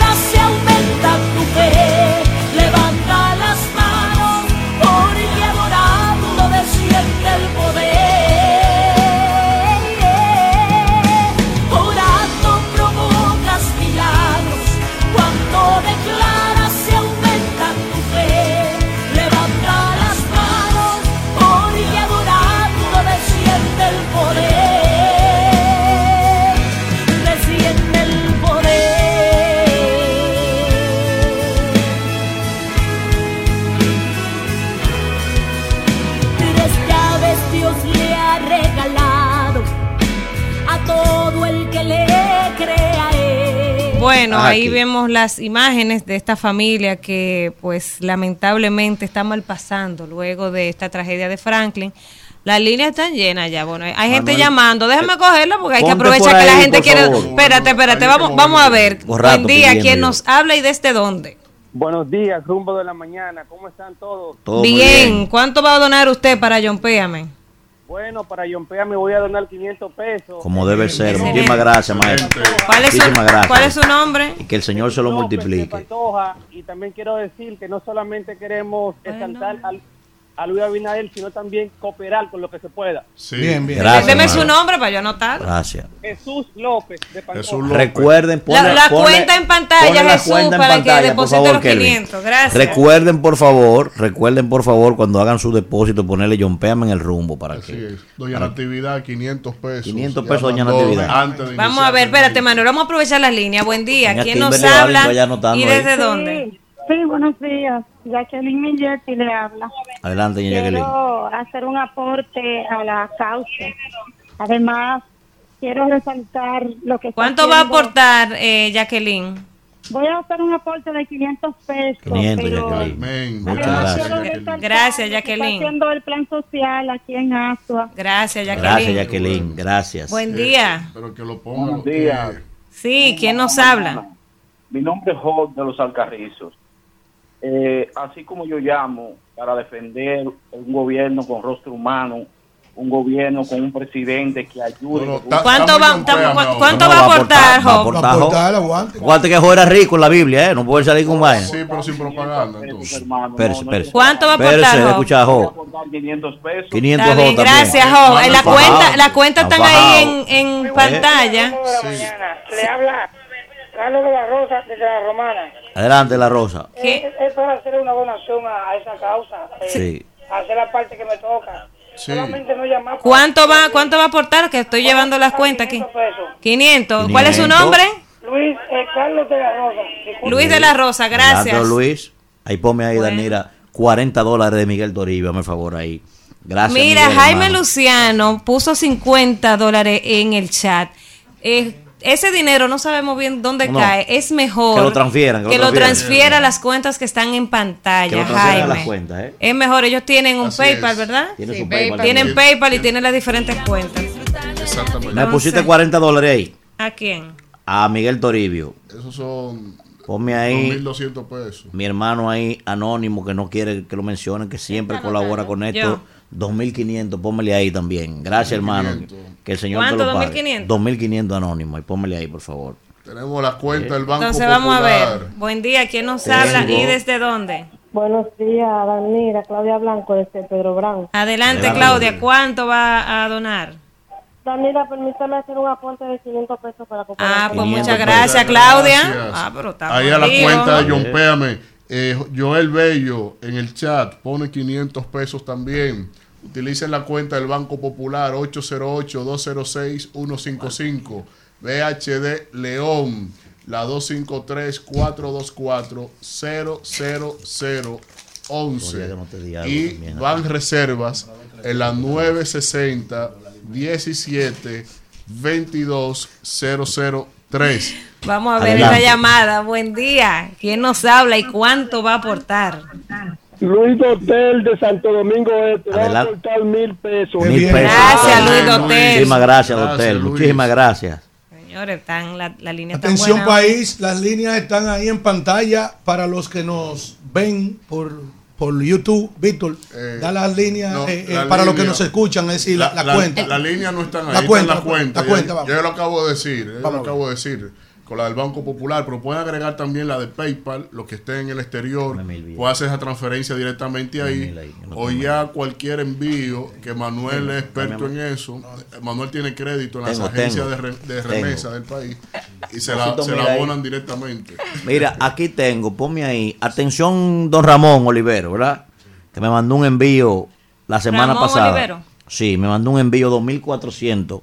Mandó la semana pasada para John Péame. Atención. Páseme mil ahí para poder aportarle también 2600 míos ahí de una vez. ¿Cuánto es Ramón Olivero? 2400. 2400 mandó, sí, por un envío. Atención, Ramón, ahí es que están entregando su asunto. Atención a los empresarios de este país que escuchan el rumbo. Atención a los políticos. A los pequeños. Pásele para allá, mire, ahí póngame a mí ahí 3600. Son los míos, son esos, mira a ver. Sí, aquí hay Oh. 6 mil pesos. No Ahí te está poniendo los 2.400. 2.400 y lo otro, y lo otro póngamelo a mí El rumbo se está manoseando un dinero. ¿Eh? Atención aquí a, a estos empresarios de este país que te escuchan. El, miren, tengan misericordia. Ustedes no se van a llevar lo que tienen. Oye, yo- usted sabe, no hay ninguna caja de muertos que traiga Que ninguna, ninguna. Entonces, Hay, hay- hay que Alejandro Magno lo dejó como todo. Alejandro Magno. Alejandro Magno lo dejó todo. Lo dejó Eh, todo. Con la mano abierta lo llevaba. Que a sus generales le pidió tres deseos. ¿Cuáles deseos? El, el primero que, eh, eh, que sus riquezas Sí. sean esparcidas a lo largo De su de- féretro, de- de- del, del camino, camino, hacia el cementerio. Es decir, se estaban Se- cayendo la copa de oro, Segun- los brazaletes de segundo, oro. segundo, que su féretro sea cargado por sus médicos. Por sus médicos. Y tercero, Alejandro Mando pidió que una mano Vaya afuera. vaya fuera ¿Para del qué? féretro. ¿Para qué? Bueno, entonces, la riqueza Para que la para, gente que el pueblo vea sí. que con nada Vamos a ver, Víctor, que, nada que te la vale. línea está Sí, llena. eh, no, pero eso, Es- eso- es refle- estamos haciendo. No, no. No, pero eh, espérate, eh, porque es dinero es dinero. A mí no me manifiesta. La gente, No, médicos, pidiendo. porque la salud no la compra La gente. Es para los ricos, oigan. Y la, La gente fuera Sí. de que se va como llegó. La Así, gente. entonces, eh, Buen día. ¿Quién nos habla y cuál es su aporte? Gigante. Donen de su millón. amigos suyos que se llevaron muchos millones, que den algo. Vamos a escuchar. Sí, la línea tan como nunca. ¿Quién nos habla y cuál es su aporte? Vamos. Este Rosario para resaltar la, lo que está haciendo. Está bien, vamos, pero el aporte. Ahorita, Ahorita, ahorita, resaltamos. Estamos Ahora estamos en aporte. Ahorita, ahorita. Vamos a esperar que ellos terminen porque están dando. No, pero yo no lo quiero en papel. Cuidado. Yo lo quiero en la cuenta. Lo que Cuidado, vamos a ver. Buen Eh, día. eh, ¿Quién en nos habla? No, ¿quién nos habla y cuál es el aporte, por favor? Se habla Yesenia desde Boca Chica. Hola, Yesenia. Yesenia, ¿cuánto va a donar? Eh, 500. 500, Yesenia. 500, Ojalá Yesenia. eso no sea en voces. ¿eh? Cuidado. Yo lo estoy, yo lo estoy contabilizando los 500. El lunes le pregunto a Katherine si se, si se hicieron efectivo en la cuenta. Gracias, Yesenia. Buen día. Vamos a hacer una conciliación. Saquen los mojosos. Usted que va, que va a viajar, Teresa, de 5 mil ahí. Vamos a escuchar. ¿Quién nos habla? Teresa de la Cueva de Pedro Brand. Teresa, ¿cuánto es su aporte? Mil pesos. Teresa. otra. Gracias, Teresa. Honrado, Teresa. muy honrado, muy honrado. A ver si Teresa. teléfono Buen día. ¿Quién nos habla y cuál es su aporte? Danira, Ey. déjame explicarte, déjame explicarte algo. Mira, yo quiero autorizar a Manuel Cruz, a- porque yo no voy a estar en esta de estar llamando. Yo quiero autorizar a Manuel Cruz de que Manuel, cada vez que John Pea me vaya allá, me, me, me mande a decir... te lo mandé "Hermano, temprano el ya video". lo Ya lo puse, sí. Oye, José, por eso- ¿Cuán- no te cuánto es, Rafael? No te 50. vayas. 50 No, no te dólares. vayas, Rafael. 50 dólares, eso Rafael, no te vayas. En No me nombre del chivo. Espérate, Rafael, no te vayas. ¿Cómo así? Yo pido un aplauso para Rafael y después le voy a decir por qué. ¿Eh? Mira, aparte de ser un gran me interactivo nuevo. político, ya me metiste a político y yo no... Oye, bien, oye, oye. a- aparte de ser un gran Un gran anfitrión. Un gran hermano, un gran anfitrión. Ay, sí. Está de cumpleaños en el día de hoy. ¿Cómo, Rafael? Ah, no, espérate. Espérate. Aquí que si aplaudió todo el mundo, Rafael, Rafael. te- oye, Rafael, oye bien. Dios Mándale, no, no le Escucha hable bien, mucho y mándale escucha con bien. Alfredo. Rafael, te voy a mandar tu regalo con Alfredo que va para allá mañana. Tiene que ir a llevar un regalito, lo manda Rafael. Ya tú sabes, Rafael. Un abrazo, Y Rafael. que cumpla muchos más. Son 73 ya, ¿verdad? Sí, un ternerito. Sí. Buen día. ¿Quién nos habla y cuál es su aporte para esta causa? Buen día, Claudio Bautista de Santo Domingo. Adelante. Sí, voy a aportar tres mil pesos. A Ah, Eh, muchísimas gracias, maestro. Que el Señor se lo pague. ¿Cuál es el nombre? Vamos a ponerlo aquí. Claudio. Claudio Bautista. Gracias, Claudio, Claudio. Bautista. Muchas gracias, don Claudio. eh, que el Señor se lo pague. Buen día. ¿Quién nos habla y desde dónde y cuál es su aporte? Buenos días a ese presidente de equipo, Kimberly, Manuel, Hola. Buenos Saludos, días, hermano. buenos días. Alfredo. Adelante. Como nosotros estamos en un gobierno de rostro humano, yo hago un aporte de mil pesos a la causa. Mil pesos. ¿Quién ¿Cuál es nos habla? ¿Quién nos habla? Josué Almonte Burdiel. Josué. Gracias, Gracias, Josué. No, no, no, pero la línea hoy tan que Dios bendiga. El maratón de rumba. Como debe ser. Vamos. Buen día. ¿Quién nos habla y cuál es su aporte? Saludos. Esa, buen día. Rumbo de la mañana. ¿Cuál es su aporte para esta causa? Ah, perdón. Buenos días. Fátima Familia de Pedro Brand. Adelante, Adelante, Fátima. Fátima. Para confirmar mi aporte, yo voy a aportar mil pesos. para Mil pesos para Fátima. familia. Gracias, Fátima. Un abrazo. Mil Eh, pesos. la bueno, gente. pero, pero llena Ah, las aten- líneas. Adelante. Buen día. Muy, muy buenos días, Rumba. Sí. Le habla Carlos Félix desde Barahona. Adelante, don Carlos. Yo quiero aportar mil pesos a esa Eh. causa. Adelante, Carlos. Mil gracias, Gracias, don Carlos. Carlos. Buen día, ¿quién nos habla y cuál es su aporte en el día de hoy? Sí, muy buenos días. Le habla Ángel Ramírez. Adelante, Ángel. Adelante. Aquí, al junto del gobierno, mi aporte será de mil pesos para la Pero Ángel, muchísimas Gracias. gracias. Gracias, Omar. Eh. Gracias, gracias. ¿Eh? Están callando, están ¿Eh? dando pau pau. Digan ahora. Digan ahora. Ay, sí, estamos 25. Estamos Ah, que estamos ahí. estamos 25 hoy. Con razón. Bigote. Estoy esperando la llamada de bigote. Hay una también. dice pau, pau, pau. Adelante. Buen día. ¿Quién, quién nos habla y cuál es su aporte en el día de hoy? No se escucha bien, No se maestro. escucha. Tiene que bajar el volumen. A lo buenas. Sí, Sí. ¿quién nos habla? Elian Familia, quiero hacer un aporte de 500 pesos. Adelante. Gracias. Elian. ¿Tú sabes la Gracias. cuenta? Gracias, gracias. Ya, ya, ya. Están en pantalla, maestro. No, pero que la coja la Están en cuenta. pantalla, están en No, yo voy a pantalla. cruzar, yo voy a Que hacer veo- cruza de ve- información. veo. Atención, veo Isidro. de 500 Atención, No, y de Isidro. y, y no sé si Cuidado, ahorita el balance cuidado. actual. Ponga a la gente suya que llame, que aporte lo que quiera aportar. Deje a los otros que aporten lo No, que sí, quieran. sí, Buen pero- día, pero ¿quién nos habla? Que llamen que lo hagan. ¿Y desde dónde? ¿Cuál es su aporte? Sí. Buenos días. Adelante. Bueno, se cayó esa, pero va Atención. Isidro. ¿Cuánto tenemos ahí, doña Daniela? Den un boletín. contar, espérese, porque hay que contar. Vaya hablando ahí, déjeme ¿Eh? Contar. interactivo pasamos 100 mil pesos. No, no. Atención, Isidro. Isidro. Maldito, pon una bomba Eh, ahí. Ey, cuidado. Atención, Isidro. ¿Eh? Exacto. Atención al rumbo de la mañana. Eso es lo más novedoso que tú tienes ahí en esa Atención. Luis Rodolfo Abinader y Corona. ¿Eh? Atención, Luis, para que escuche el nombre de la mejor funcionaria que tiene tu gobierno, Luis. Se llama Yadira Enrique. Ah, sí. ¿Eh? ¿Eh? No, aporte no. No, no, no. Todo el Siempre mobiliario para esa casa de parte del plan social y a nombre del rumbo de la mañana, hombre. ¿Eh? ¿Eh? Ponla en otro lado, Luis, donde haya más dinero, que esa mujer resuelve. Gracias, Yadira. Aprobado en primera y ¿Eh? Vamos. Vamos a ver, La madre de este ¿quién nos espacio, este segmento, hombre. Días, ¿Qué es esto? desde Bonao. Adelante. Están Yo bebiendo ahí quiero atrás. realizar un aporte de 500 pesos para esa familia afectada. durante- ¿Quién nos Gracias, habla? mi Te la amor, gracias. Ruth, desde Bonao. Ruth, Luz. gra- gracias, Luz, Ruth. Quiero realizar Gracias, Ruth. Yo creo que tú no estás dando hablar a nadie. No, ¿Eh? porque un aporte ahorita en los comentarios ellos llaman y ahí entonces agradecen al presidente. ¿Cuánto tenemos, Daniela? Dame boletín. No me han por dejado favor. contar porque Dame están, están entrando muchas llamadas. Adelante. Buen día, ¿quién nos habla? Buenos días, rumbosos. Sí. Adelante, León. 50 dólares, León. Este va, va a mandar dos mil pesos, pero de los 500 y mil que están diciendo, los que llaman siempre a joder, eso no esperen un peso, porque lo sepan. Dos mil pesos, dijo el León. Dos mil pesos, dice el No León. esperen un peso de esa gente. Pero ¿cómo va lo a ser? Pues estoy preguntando si anotaron la cuenta. puede porque ser de la boca Ahorita el balance no da. Buen día, ¿quién nos habla y desde dónde? No, no puede ser. Desde la Mingetti de Asua. Adelante, Sí. mi Yeti. ¿Cuánto es su aporte? Quiero aportar 500 pesos. Gracias, Amén, querida. billete. Dios Gracias, se lo pague. gracias. Gracias. Buen día. Se apellida, El rumbo, de rumbo. Mejor Eh, programa este país. La Billete. cuenta de PayPal, Catherine, ¿cuál es? Eh, para Es- precisarla. Es info arroba johnpeame.com o Fundación John Peame. Fundación Mejor programa de este país, aunque le duela a todo el mundo. Buen incluyendo día. al dueño. ¿Quién nos Sí. habla y cuál es su aporte? Sí, buenos días. ¿Sí? Sí. Nuevamente, Jesús López de Pantoja. Como dicen que tenemos una campaña de 500, quiero aportar 500 pesos más para que sea una campaña de 1000. ¿Cuál es usted? Para que sea de mil, ¿verdad? La campaña. Cállame la boca. ¿Eh? Sí, así se ¿Eh? me gusta. Sí, lo estoy buscando. Anota la cuenta. Ponlo ahí. ¿Sí, verdad que? Ahí. Adelante. Buen día, yo soy Freddy de los Mameyes. Adelante, Félix.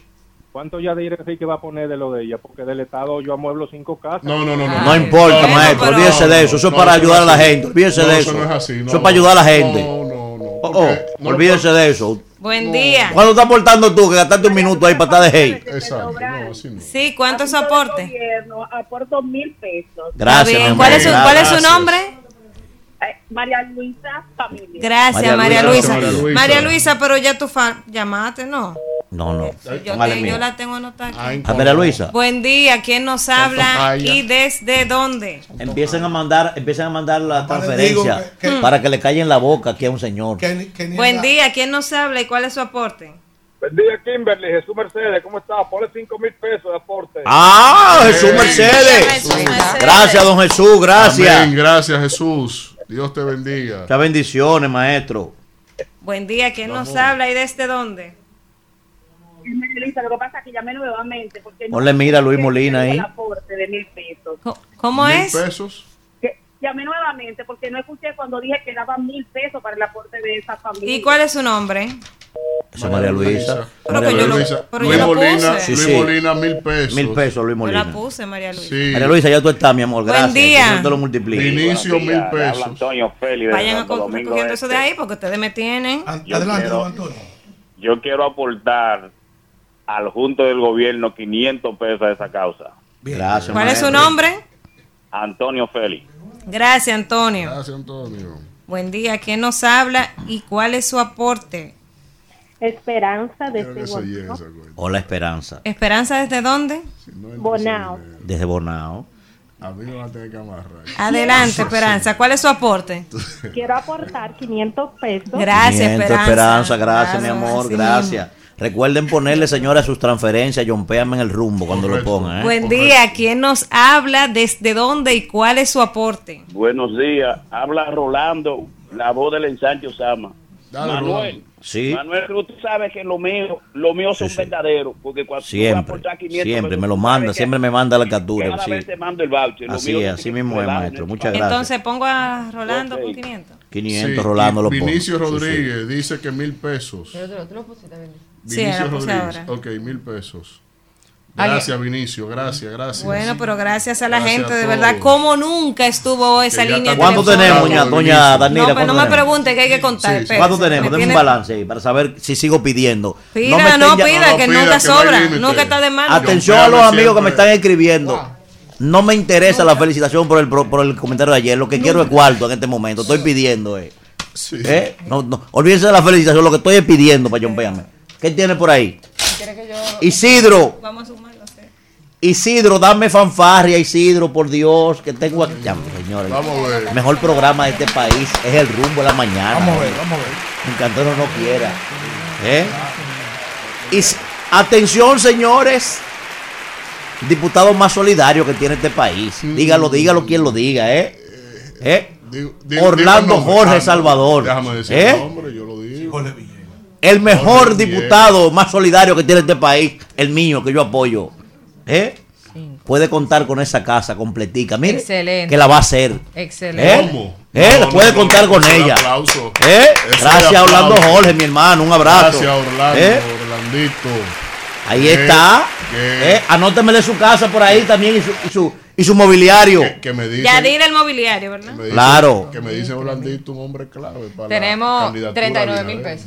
¿Eh? Si todo el mundo aporta lo que dice. Si todo el mundo aporta los 500 y los 1000, hay 39 mil pesos. Hay 39 mil. Le sumo a aquellos seis que están allá también. Sí, eh, no, eso no, eh, sí, sí, eso están ahí. Ah, sí. Claro. Bueno, vamos a ver esta. Buen día, ¿quién nos habla? ¿Y desde dónde? ¿Y cuál es su aporte? Buenos días. Sí. Aquí desde, desde el Máximo Gómez, soy Emilio Recio. Adelante, don Emilio. Vale. Mira, ¿Cuál es su aporte, don Emilio? Sí, lo que pasa es que estoy mirando el programa aquí de un señor y habla de gente que aportaron mucho dinero en la campaña electoral del PRM. Sí, sí, pero estamos en los Está aportes, bien, maestro. gracias. Ahorita está bien, nos puede llamar ahorita, maestro. Estamos en los Ahorita aportes. lo ahora analizamos, sin Estamos en. John Péame, maestro, ahora. Lo disculpa, ¿eh? Esther desde Piedra Blanca. Sí, adelante. Yo, como empleada del gobierno, voy a aportar mil pesos. ¡Ay, qué Ah, chulo! ¿Cómo te nombre, mi amor? ¿Cómo llamas? Esther, Esther. Eh, aquí veo que dice Sonia, Sonia Iglesias. ¿verdad? Son Iglesia dice que cuatro mil Cuatro pesos. mil billetes. Gracias, bendiciones, Eh. gracias por Pon eso. bien las cuentas Jaime, ponle 50 Sí. dólares a Jaime de- ahí. del ¿Cómo lo Banco? Popular y Sí. del Banco BHD. Si la vamos a decir ahora, Judith Blanco pone 500 desde Villamella. La cuenta que tenemos, Banco Popular 808-206-155. Banco BHD León 253-424-00011. Y Banco de Reservas, tenemos la 960 17 22 003. Recordarle. Y en, y en PayPal, en PayPal, para nuestra audiencia en el exterior, Fundación John Péame. Con el hashtag siempre haga el depósito John Péame en el rumbo.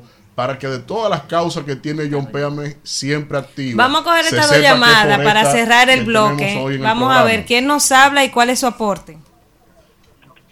Adalberto Frías de los Algarrizos. Voy a aportar 500 pesos para la Gracias, causa. Adalberto. Buen día. ¿Quién nos, ha- nos hable? ¿Cuál es su aporte? Buenos días. ¿Sí? Mira, estoy llamando, ustedes me han, me han cortado ahora mismo. Estoy a da- voy a dar una opinión sobre un problema que planteó él en la televisión. Sí. Lo que pasa es que ahora mismo estamos, en maestro, maestro, estamos en el segmento. Nos puede llamar, de- nos puede llamar después de las 10 un momentito. Vamos a volver a abrir. No se preocupe, maestro. Abrimos un momento Y gracias por su Gracias llamada. por su ¿eh? llamada.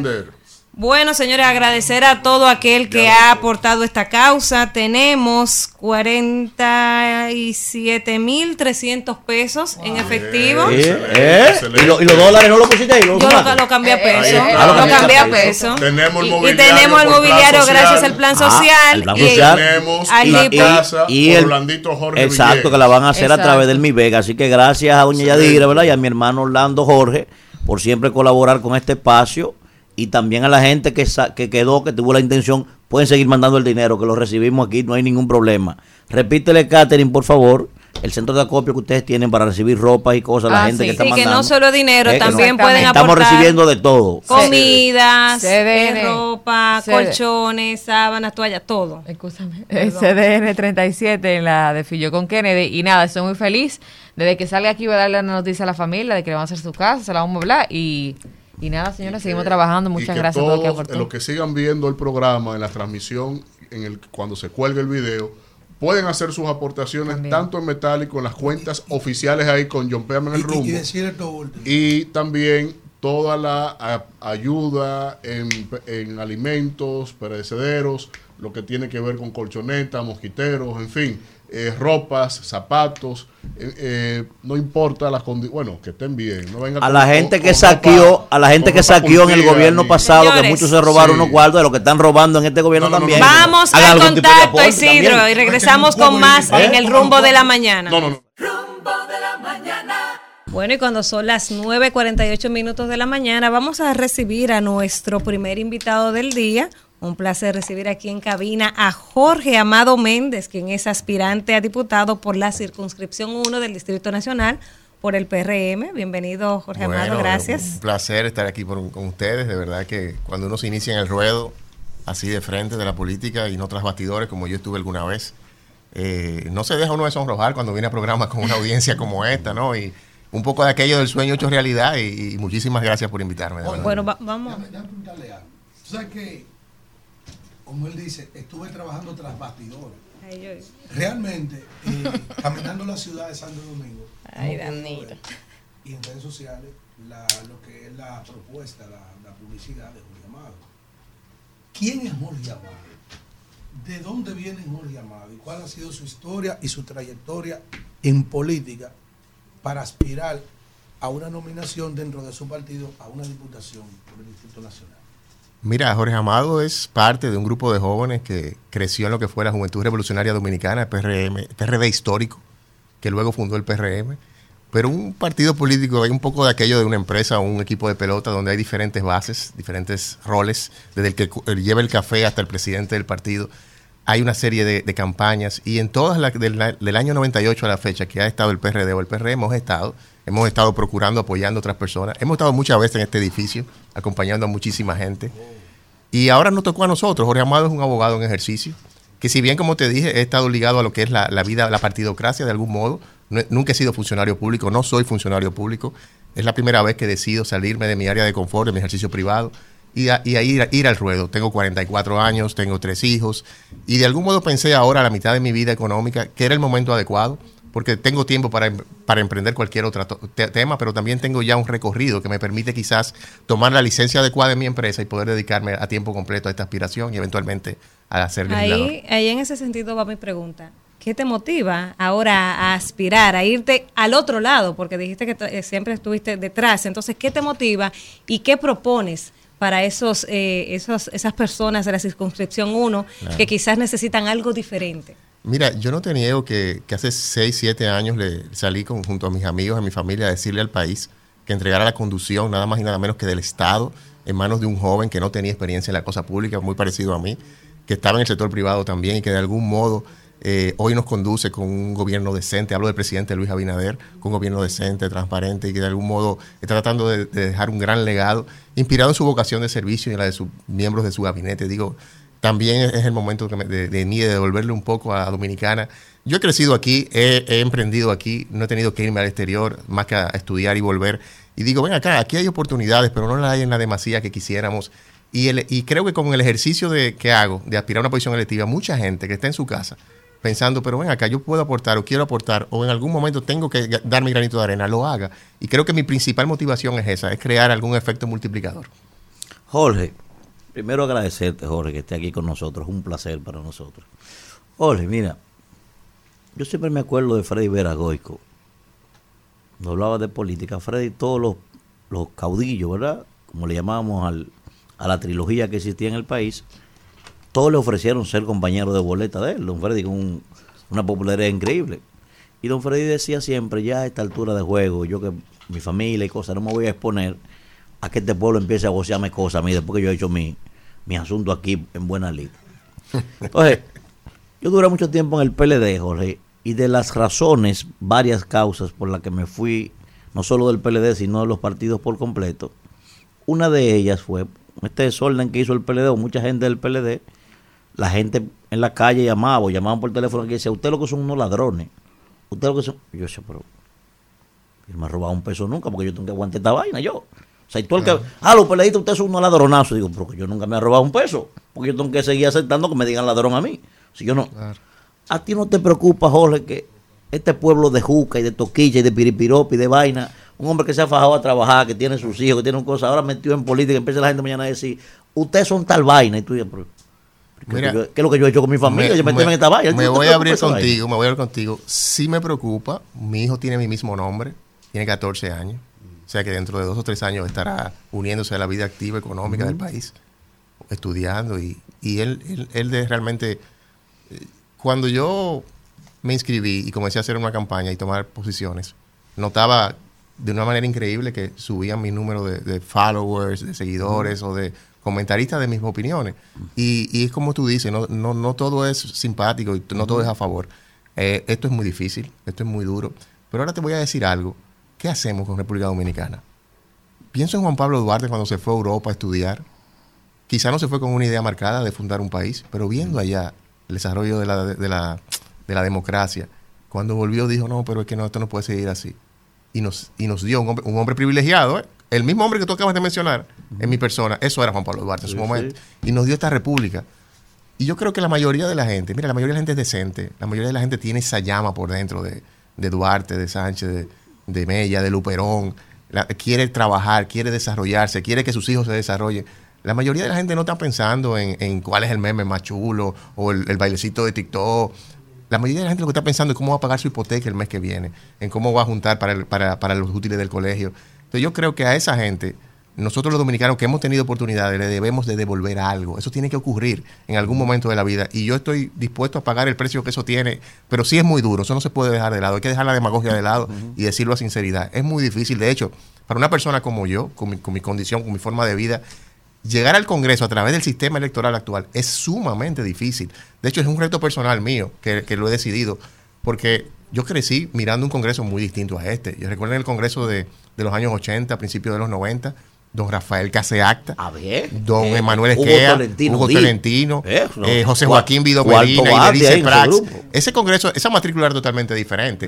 Y una de las cosas que yo quisiera poder es emular eso. ¿Y cómo lograrlo? Bueno, hay que entrar. Hay que entrar, porque te voy a decir algo. Pero, pero yo, la- te preguntaba ahorita de las propuestas, sobre Claro. todo porque estás en una circunscripción que no no le no le interesan las dádivas. O sea, tú estás en la circunscripción 1 del Distrito Nacional que quiere... No, no, porque ahí están la- las, los grandes eh, sectores de, de la capital. También hay muchos barrios... pues esos kilómetros, ¿ves? Porque tú También hay abajo, muchos barrios, pero por ejemplo... no se refleja la situación Pero que ese- se refleja en el 80% del Exacto, país. entonces eh, no es una circunscripción que se caracteriza por el asistencialismo. Entonces, ¿cómo, ¿qué propuestas tú tienes para esa circunscripción que quiere algo diferente y que no se conforma con una canastilla, con una fundita? Mira, tengo que agradecerle a Dios que nací y crecí en la circunscripción número uno del Distrito Nacional.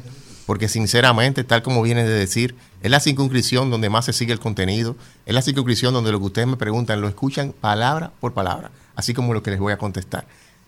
Eh, nací aquí, crecí aquí y, voy a, a- aprecio esa condición porque sé que después, oye, después del COVID, estas plataformas, estos, estos medios de comunicación entran de manera descomunal a los hogares. Y, y lo que uno dice puede llegar y puede ser valorado porque sinceramente eh, yo no puedo competir con fiestas populares, con torneos, con mano a mano. No, no, no. Eso tengo, esa no es mi fuerte. Yo, mi fuerte es poder llevar un mensaje de cambio, llevar un mensaje de una política decente. Decirle a la gente, inclusive, dejar la demagogia de lado, porque mira, yo históricamente he visto mucho que candidatos a legisladores vienen con 15, 20, 40 propuestas de, de ley. Y yo, pero ven acá, pero si un legislador de primer cuatrienio quizás no puede pasar un proyecto de ley, ¿qué, qué, qué es esto? Vamos, vamos, vamos, vamos a ponerle aire acondicionado al malecón. No, pero ven acá, por Dios. No hay que decirle la verdad a la gente. La verdad es que un legislador de 190 no es tanto lo que puede hacer desde el punto de vista de la lógica legislativa, de la aprobación de leyes. Ahora, un legislador de 190 con ese micrófono, en esa asamblea, que es la asamblea más importante del país, cambia una sociedad. Cambia una sociedad, abraza un tema, lo empuja. Miren, ahí tenemos la ley de protección de personas con trastorno del espectro autista. No puede haber una ley más noble que dicho sea de paso, el Poder Ejecutivo dice que hay que optimizarla. Vamos a optimizarla, pero un legislador, por ejemplo, en mi caso, en la calidad de representación, me metería en Hacienda y en Salud Pública, decir, bueno, muy bien, la ley no es perfecta, pero lo que tenga de bueno, vamos a sacarlo adelante para que esos niños, o esa familia que tiene niños con autismo, que ya no aguantan más, puedan recibir el apoyo del. Estado, por ponerte un ejemplo. Y por eso quiero, por, quiero- por eso quiero ir al Congreso, porque hay muchísimo que hacer, no es solo sacar leyes. Ole, a ti te sueltan en los barrios que pertenecen al Distrito Nacional. Por ejemplo, vamos a poner un ejemplo. El reto tuyo los últimos días en la campaña. ¿A cuáles barrios tú tienes que ir? Y meterte ahí, hablar con la gente. Porque el target ya de una persona del estilo eh, Víctor Villanueva, Kimberly Tavera, Daniela Caminero, Manuel Cruz no este infeliz de Yaguate, eh, pero, pero los sectores más populosos que tiene el Distrito Nacional, ¿cuáles son El esos barrios? La 1, la circunscripción Sí, 1. sí, porque tiene muchos sectores populosos también. Tiene. A ver, Sí, pues, si, claro. si este blanquito lo conoce, vamos a ver, vamos a ver, vamos a ver. Mira, re- realmente, eh, por primera vez en la historia, los partidos políticos han elegido el método de las encuestas. Eh, en el caso del PRM, eligió encuestas para los diputados, que es mi caso, lo cual te tengo que ser muy sincero, creo que me conviene porque es una especie de primaria abierta, una encuesta, porque pueden llegar al hogar de cualquiera, que nos escucha, no importa la bandería política o la simpatía en cualquier tema. Entonces, una, es, una, es una primaria abierta, lo cual me permite que el mensaje se difunda y que, que llegue a mucha gente. De hecho, y que la decisión se, esté en manos de mucha gente y no de, de una, de un área de la población específica. Ahora bien, ahora bien, el, el, yo estoy en la circunscripción número uno y como dices, es, hay una mezcla de, de todo, hay de todo. Eh, si bien no es la circunscripción donde pudiéramos decir que hay el mejor estado, el- la mejor calidad de vida, porque la calidad de vida es un concepto por discutirse. El que está en Jarabacoa y amanece con, ese, con esa temperatura puede pensar que, que esa es la mejor vida del mundo, ¿verdad? Entonces, la, lo que sí hay aquí es un, que eh, tenemos más interconexión, los medios, eh, los servicios funcionan de manera más adecuada, más normalizada. Y bueno, acá, acá sí, como dices, hay que meterse, hay que meterse de la mano de las personas que allí residen, hablar en el idioma que ellos hablan. Y yo te voy a decir una cosa, o sea, la, la empatía, el amor al prójimo, la solidaridad, la tolerancia, eh, el, el dar, dar la mano. Si yo he podido de algún modo agenciarme vaya, eh, anuncio, ¿por qué no puedo eh, a través de mi influencia crear que a unos niños que están terminando un campamento se les pueda eh, hacer la fiestecita de despedida o en un torneo llevar la bola de basquetbol o en un barrio ahora con este tema llevar unos camiones porque no se puede cruzar la calle para que, para que de todo de bomba, para quitar el agua, para sacar el agua y poder regularizar el paso de una vía en lo que el ayuntamiento llegue y colaborar como cualquier ciudadano, como cualquier ciudadano, ¿por qué no hacerlo? Entonces, no es, no es que no, eh, no es que esté, yo no, pe- no, no puedo eh, condenar el hecho de que alguien decida hacer una política más clientelar o no.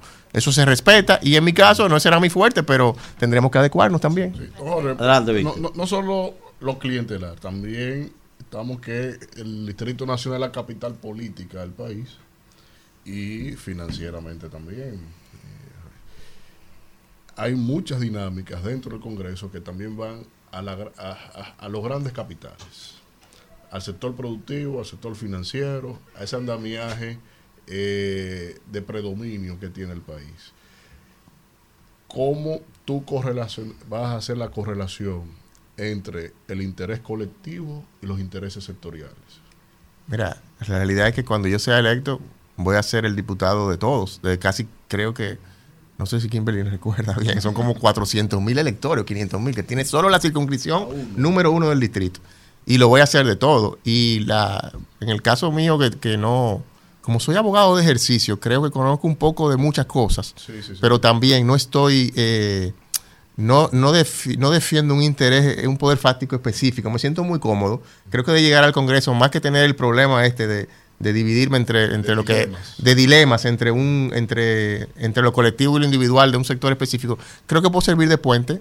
Las relaciones que he creado dentro del sector privado por los últimos 25 años pueden funcionar perfectamente en el Congreso Nacional, en cualquier comisión que yo integre. A mí me gustaría la educación realmente en el Congreso. Por un tema, sí, porque hay un tema ahí de la familia y creo que donde más se puede trabajar y devolver a la familia su espacio de preeminencia que creo que lo debe de tener y que lastimosamente producto de la necesidad de tener que proveer eh, económicamente los padres han tenido que elegir en tiempo de, can- de calidad y, y sobre el tiempo de cantidad porque la verdad que la, eh, la, la- la familia no es la de los 80, 70 donde lo era todo, donde casarse, comprar una estufita, hacer tener los primeros hijos era como el sueño y el objetivo de todo el mundo. Eso hay que devolverlo a la sociedad. Ahora no, Jorge, ahora hay que anda- comprarle iPad a los muchachos para que vayan Vamos. Manuel.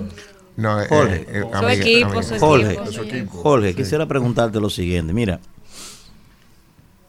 en el Congreso hay de todo. El Congreso es la máxima representación de la sociedad.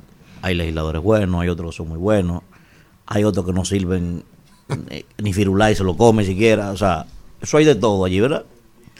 Pero pienso que de manera generalizada lo que más hace falta en el Congreso es que los legisladores entiendan el rol de ser fiscalizador. Yo sé que cuando uno está en un partido político, el concepto de que se barre para adentro, que yo qué cosa, Claro. que tú no vas a dinamitar tu propio partido, uno entiende todo eso. Ahora, oye, te estamos pagando un salario para que tú seas fiscalizador del Ejecutivo y de, y de, otra, y de otras áreas. Entonces, tú estás en disposición, Jorge, de convertirte en un, en un legislador diferente, y llegar allí a asumir tu... Dice, bueno, yo sé que mi partido debo cuidarlo, pero, pero el pueblo me eligió también para ser fiscalizador. Ese es el principal problema de hoy, yo pienso, en el, en el Congreso. Mira, tú sabes que la, la respuesta a tu pregunta quizás no es tan simpática, pero yo no la, no, no, voy- no la voy a, no voy a huir de contestarla, porque la verdad que es una pregunta muy bonita. Mira, eh, cuando unificamos las elecciones, eh, eh, recientemente, no, no hace tanto, ¿no? Para que fueran el mismo año, las congresionales municipales con las presidenciales, yo notaba eso que vienes de decir. ¿Y qué? Que la ventaja que tenía la división era que de algún modo la correlación de fuerzas variaba y, y se tenían, obligatoriamente los gobiernos de turno tenían que lograr unos consensos con la oposición. Y el trabajo del, del- del legislador eh, opositor o de gobierno era, era, era, eh, respondía a una dinámica mucho más interesante, mucho más importante y mucho más fácil de hacer ese trabajo que tú dices. El trabajo de fiscalizar y no obstante estés en tu, en tu mismo gobierno. Mira, es una, es un reto, es un reto. A mí me han preguntado en muchos programas que por qué, por ejemplo, el PRM, teniendo la mayoría parlamentaria, no ha podido impulsar una serie de, cuestiones de ley. Eh, eso de verdad, lo que yo he dicho es, bueno, mira, cuando yo llegue allí trataré de que no sea así, trataré de empujar a que esa mayoría se exprese adecuadamente y que si falta algo de la oposición, pues que lo conquistemos, ¿no? Pero mira, eso de ser legislador en, un gobierno, en un- con un gobierno de tu partido, ese es, un, ese, es un, ese es un dilema, lo viviré por primera vez, porque nunca he sido legislador, pero la verdad es que, como lo decía, yo me debo a los electores, a los 400, 500 mil electores del Distrito Nacional que van, que van a expresarse. Kimberly, Kimberly, no, no, Kimberly, Kimberly, que mira el tiempo, de- dale Kimberly. Pregunta muy, muy interesante. Jorge, eh, yo siempre a los que vienen aquí del Distrito Nacional, que son la mayoría, les pregunto, está mal eso. sí, que la realidad política del Distrito Nacional no es el resto, que quizás el 85% del resto del país o quizás el 95% del resto del país. Sin embargo, cuando tú hablas de ese Congreso, un Congreso de 190, ¿verdad? Allí está la gran mayoría. Entonces se encuentran con la situación de un distrito nacional que entiende, que conoce la realidad de su país y que no la conoce. Con el verdadero liderazgo, que es el liderazgo del 95% del país, que está conectado con las necesidades de la gente, con la que se que la campaña de nosotros, que hacemos campaña en, en sectores de gran vulnerabilidad, aún en la misma provincia de Santo Domingo, como es el caso de Pedro Brán, La Guayiga, Los Alcarrizos, en el caso de, de mi esposo Jason allá en Boca Chica, en las fronteras de las provincias donde está la mayor cantidad de gente en, en condiciones de vulnerabilidad, ¿Qué piensas tú hacer? Porque tú estás hablando de empujar leyes, ¿verdad? Las leyes son para todos los dominicanos, aunque tú vayas a ser electo por la por el por el Distrito Nacional, la circunscripción 1. Por esas leyes que conectan con el resto del país y que generalmente los legisladores del Distrito Nacional están desconectados, no les interesa para nada y lo que viven es haciendo discurso allí, tienen un liderazgo de cartón y por eso se les hace muy difícil mantener un liderazgo. O sea, tú vas a romper con ese liderazgo de cartón, vas a establecer un vínculo con los legisladores que representan el resto del país y con las leyes que benefician al resto del país o te vas a mantener en la costumbre de ese casicasco del Distrito Nacional, intolerante, falso. Vamos, vamos, Jorge.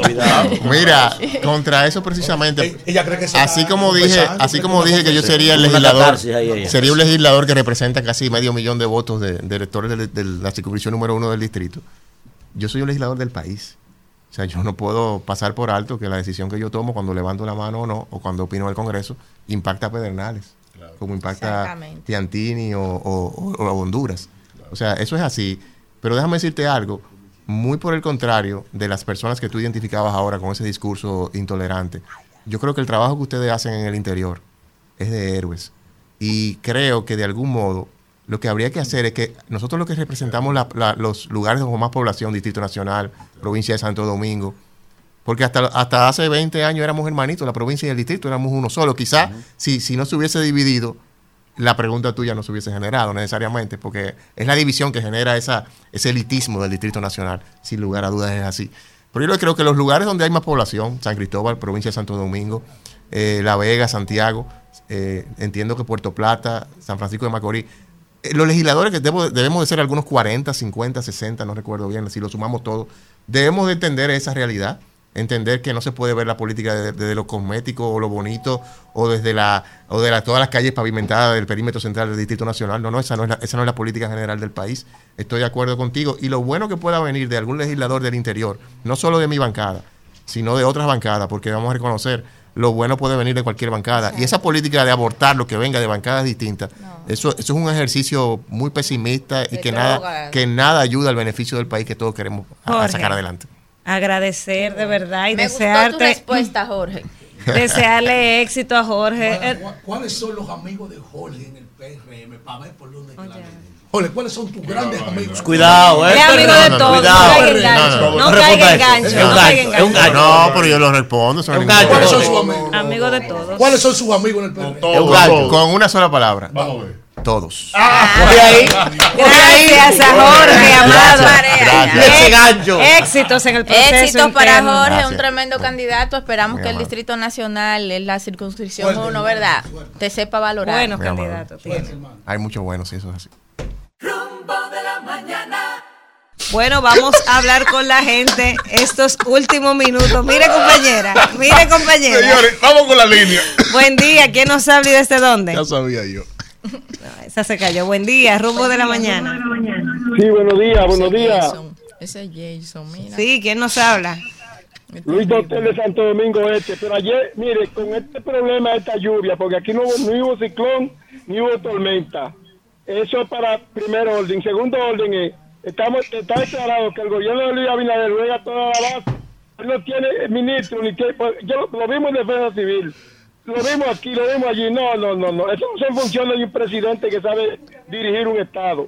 Está demostrado que Luis Abinader es un, un después de ser corrupto, es incompetente. Bueno, Gracias. la día. siguiente. ¿Quién nos habla y desde dónde? Respeto al presidente siempre. Buenos días, Luis Manuel de Stanford, Connecticut. Eh, Luis Manuel. Dos cositas rápidas. Primero, eh, felicitar a la selección de básquetbol dominicana, al pueblo dominicano, por el triunfo de la selección dominicana frente a Filipinas. Ajá. Y la segunda. Y segunda, un ejercicio pues, con, con algo que siempre dice el príncipe de Galilea, que siempre él habla de, de la gente del PRM, que droga, que preso, que si el diputado, que si el senador, que si yo qué. Hmm. Yo le quiero hacer una pregunta al príncipe, varias preguntas al príncipe de Galilea, pero que me la responda sin argumento, como si fuera un juez. Ajá. Él no está aquí, pero lo está oyendo. El, está bien, el señor Maldonado que está preso y que es del PRM, duró dos años, dos periodos siendo diputado por el PLD al Congreso, ¿verdad que sí? ¿Cuál es ese? El señor, el señor Maldonado, el de la Operación Falcón, dos, dos periodos como diputado por el PLD. Otra cosa, el, el hijo de Mickey, de Mickey, de La Vega, fue, fue regidor por el PLD. Se cambió igual que su papá cuando vino el proceso eleccionario. La mujer de Mickey dijo el Ministerio Público que tiene nueve años lavando dinero, más de tres mil millones de dólares. Si tiene más de nueve años haciendo eso con el gobierno del PLD, entonces Gracias por su llamada. Buen día. ¿Quién nos habla y desde dónde? Buenos días, rumbo de la mañana. Buenos días. Buen día. Buenos días, rumba de la mañana. Adelante. Le habla Mercedes de Santo Domingo Este. Adelante, Mercedes. A la verdad que no estoy politicando ni nada, pero es verdad que hay un buen presidente ahí. Ahora en esta lluvia ni siquiera basura quedaron por, por la... Perdón, la cerré. Gracias por su llamada. Buen día. ¿Quién nos habla y desde dónde? Rumbo de la mañana le habla Yacaira Familia. Yacaira, ¿cómo estás? Bien. Ay, aquí tenemos al presidente aquí en la 800. Está interviniendo estos sectores que se ahogaron aquí porque es que también el dominicano quiere coger los espacios. Se ha construido encima de la cañada. Yo sé que ellos van a dar continuidad porque esa cañada la empezó David cuando era síndico y está en, el- en la misma esquina del 800 ya a continuación. Gracias por su llamada. Buen día. ¿Quién nos habla y desde dónde? Buen día, rumbo de la mañana. Adelante. Pero ¿y cómo no darle gracias al señor presidente Luis Abinader? Si aquí en Asua, nada más si llover, aquí en la bombita cae dos goticas de agua y una vez estaban toda la casa inundada. Y ahora, mejor nosotros salimos, sentarnos en la galería, sentarnos donde quiera, ver la lluvia caer. Y la lluvia corriendo por la cañada y los ríos. Ah, pero genial. Gracias por su llamada. Buen día. ¿Quién nos habla y desde dónde? Buenos días, Yuri Santiago. Sí, adelante. Adelante. Ah, se cayó. Se cayó esa línea. La siguiente. Buen día. Buenos Monse. Sí, ¿quién nos habla y desde dónde? Desde Maimón Bonao. Adelante. Felicitar a Kimberly. Ay, gracias. Eh, gracias a Dios, aquí en nuestro municipio, gracias a las autoridades, no pasó nada grave, todo se mantuvo normal y no hubo ningún ningún problema, gracias a Dios. Qué bueno. Amén, amén. Buen Qué día. bueno. ¿Quién nos habla y desde El dónde? Señor es milagroso.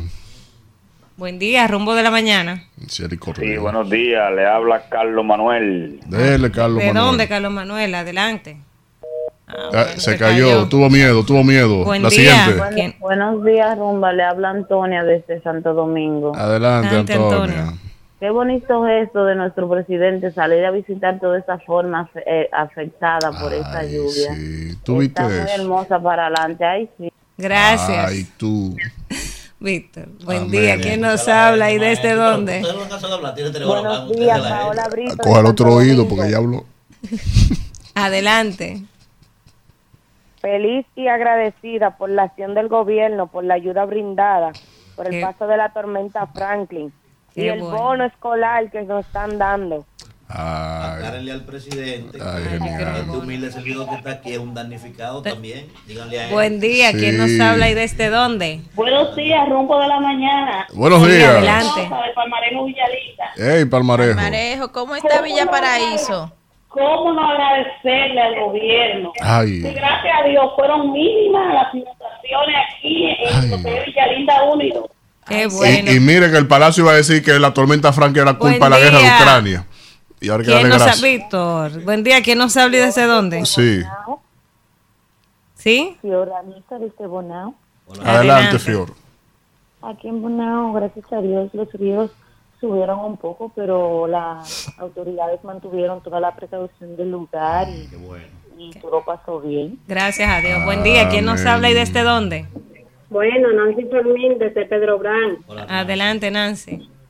Fíjate, para decirle que hay que darle su mérito a quien lo merece y el presidente ha hecho un buen trabajo. Hay que quitarse el sombrero respecto al presidente. Así es. Gracias por su llamada. Buen día. ¿Quién nos habla y desde dónde?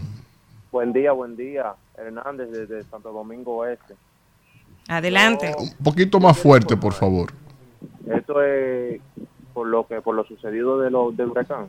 Eh, esas personas que, que, que andan así, el gobierno hizo su trabajo, el gobierno, el COE y todo se mantuvo, se mantuvieron activos. Pero esas personas indecentes que, que, que la mayoría de las muertes fueron por teteo y por ese tipo de Las tres acontecimientos. muertes, sí. Gracias. Amén. Buenos días, rumbo de la mañana. Adelante, ¿quién nos habla y desde dónde? Moisés de Santo Domingo Oeste. Sí, adelante.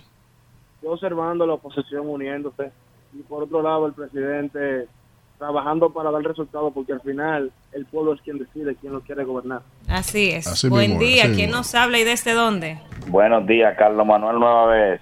Vamos a ver, Carlos Manuel. Y no es para resaltar el gran trabajo que hicieron las autoridades durante esta tormenta. Eh, se informó bien, se hizo el trabajo bien y las consecuencias de los problemas que sucedieron fue por la inconsciencia de la gente. Así es, gracias por su llamada. Buen día, ¿quién nos habla y desde dónde? Buenos días, presten atención. Luis Hotel de nuevo Santo Domingo Este porque se me cayó la llamada. ¿Usted sabe cómo le llaman a los que rapan la coca en Colombia? Los que recogen la soja. Rapachines. Lo siento mucho porque estamos pagando otros impuestos para pagarle a ese mismo que llama, que es vecino mío. Nunca da un golpe y gana 18 mil pesos en el gobierno de mis impuestos. Este es un gobierno vagamundo. con- Gracias por su Eh, eh, eh, llamada. eh, cuidado, pero- así Cuidado, no. Luis, cuidado, Luis, cuidado. Buen día, ¿quién nos habla y ¿Qué es desde eso? dónde? Respeto al Vive al gobierno. lado de mi casa Este pueblo es Buen día. Este Ay. Buen día, ¿quién nos habla y desde dónde? Buenos días, Samantha Martí desde Santo Domingo. Ah, pero te entró la llamada, Samantha. Era justo, Víctor, pero Víctor, tú no dejas que las personas, se- tú no dejas que las personas se expresen, Víctor. Exprésate, Deja que- Samantha, deja exprésate. Que el pueblo defiende al presidente, que él está haciendo buen trabajo. Es verdad. Sí, gracias, ¿Y dónde? Samantha. ¿En Beverly Hills o Buen en los día. Hamptons, allá en New York? Sí, Danira. Ey, Sí, yo espero que los ayuntamientos, conjuntamente con el gobierno, logren identificar los puntos donde se arman esos mares de agua, esos brazos de mar. Por un ejemplo, ahí en la Luperón, debajo del Quinto. También cuando tú vas eh, pues, cruzando para la zona oriental en el Quinto. Eh, hay muchos lugares que pueden identificarlo y, y hacer limpieza, aprovechar ahora que ya no está lloviendo.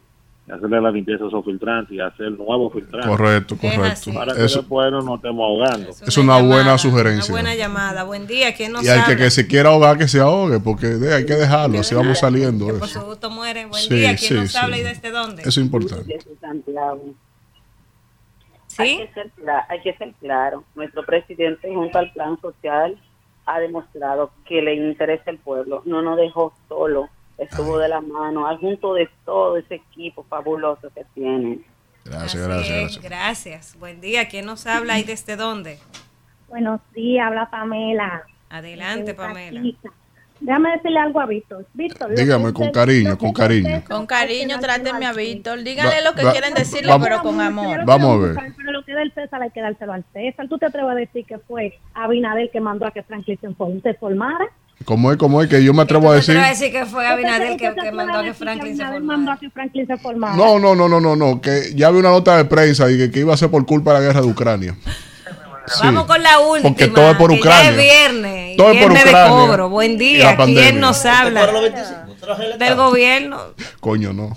lamentablemente. Adelante, ¿quién nos habla y desde Ah, dónde? ¿Qué día, qué día cobran los diputados? Hasta yo llamara. Diputado, En el como los Senado. Un, 21. un- un momentico. No. Hasta yo llamara si cobrara los 23. 25. Adelante. Buenos días, Esperanza Pacheco desde el municipio Adelante, Esperanza. Paraíso. Paraíso, de allá de Barahona. Adelante. Para la fecha lo Todo bien, por aquí el gobierno se ha portado como debe de ser, la defensa civil, el COE. Y Panchín. Estamos muy, muy agradecidos. Sí, como siempre, la defensa bueno. civil. ahí. Señores, Ay, nos reencontramos el se lunes. acabó la hora santa, se acabó. Rumbo de la mañana. Rumba 98.5, una emisora RCC Media.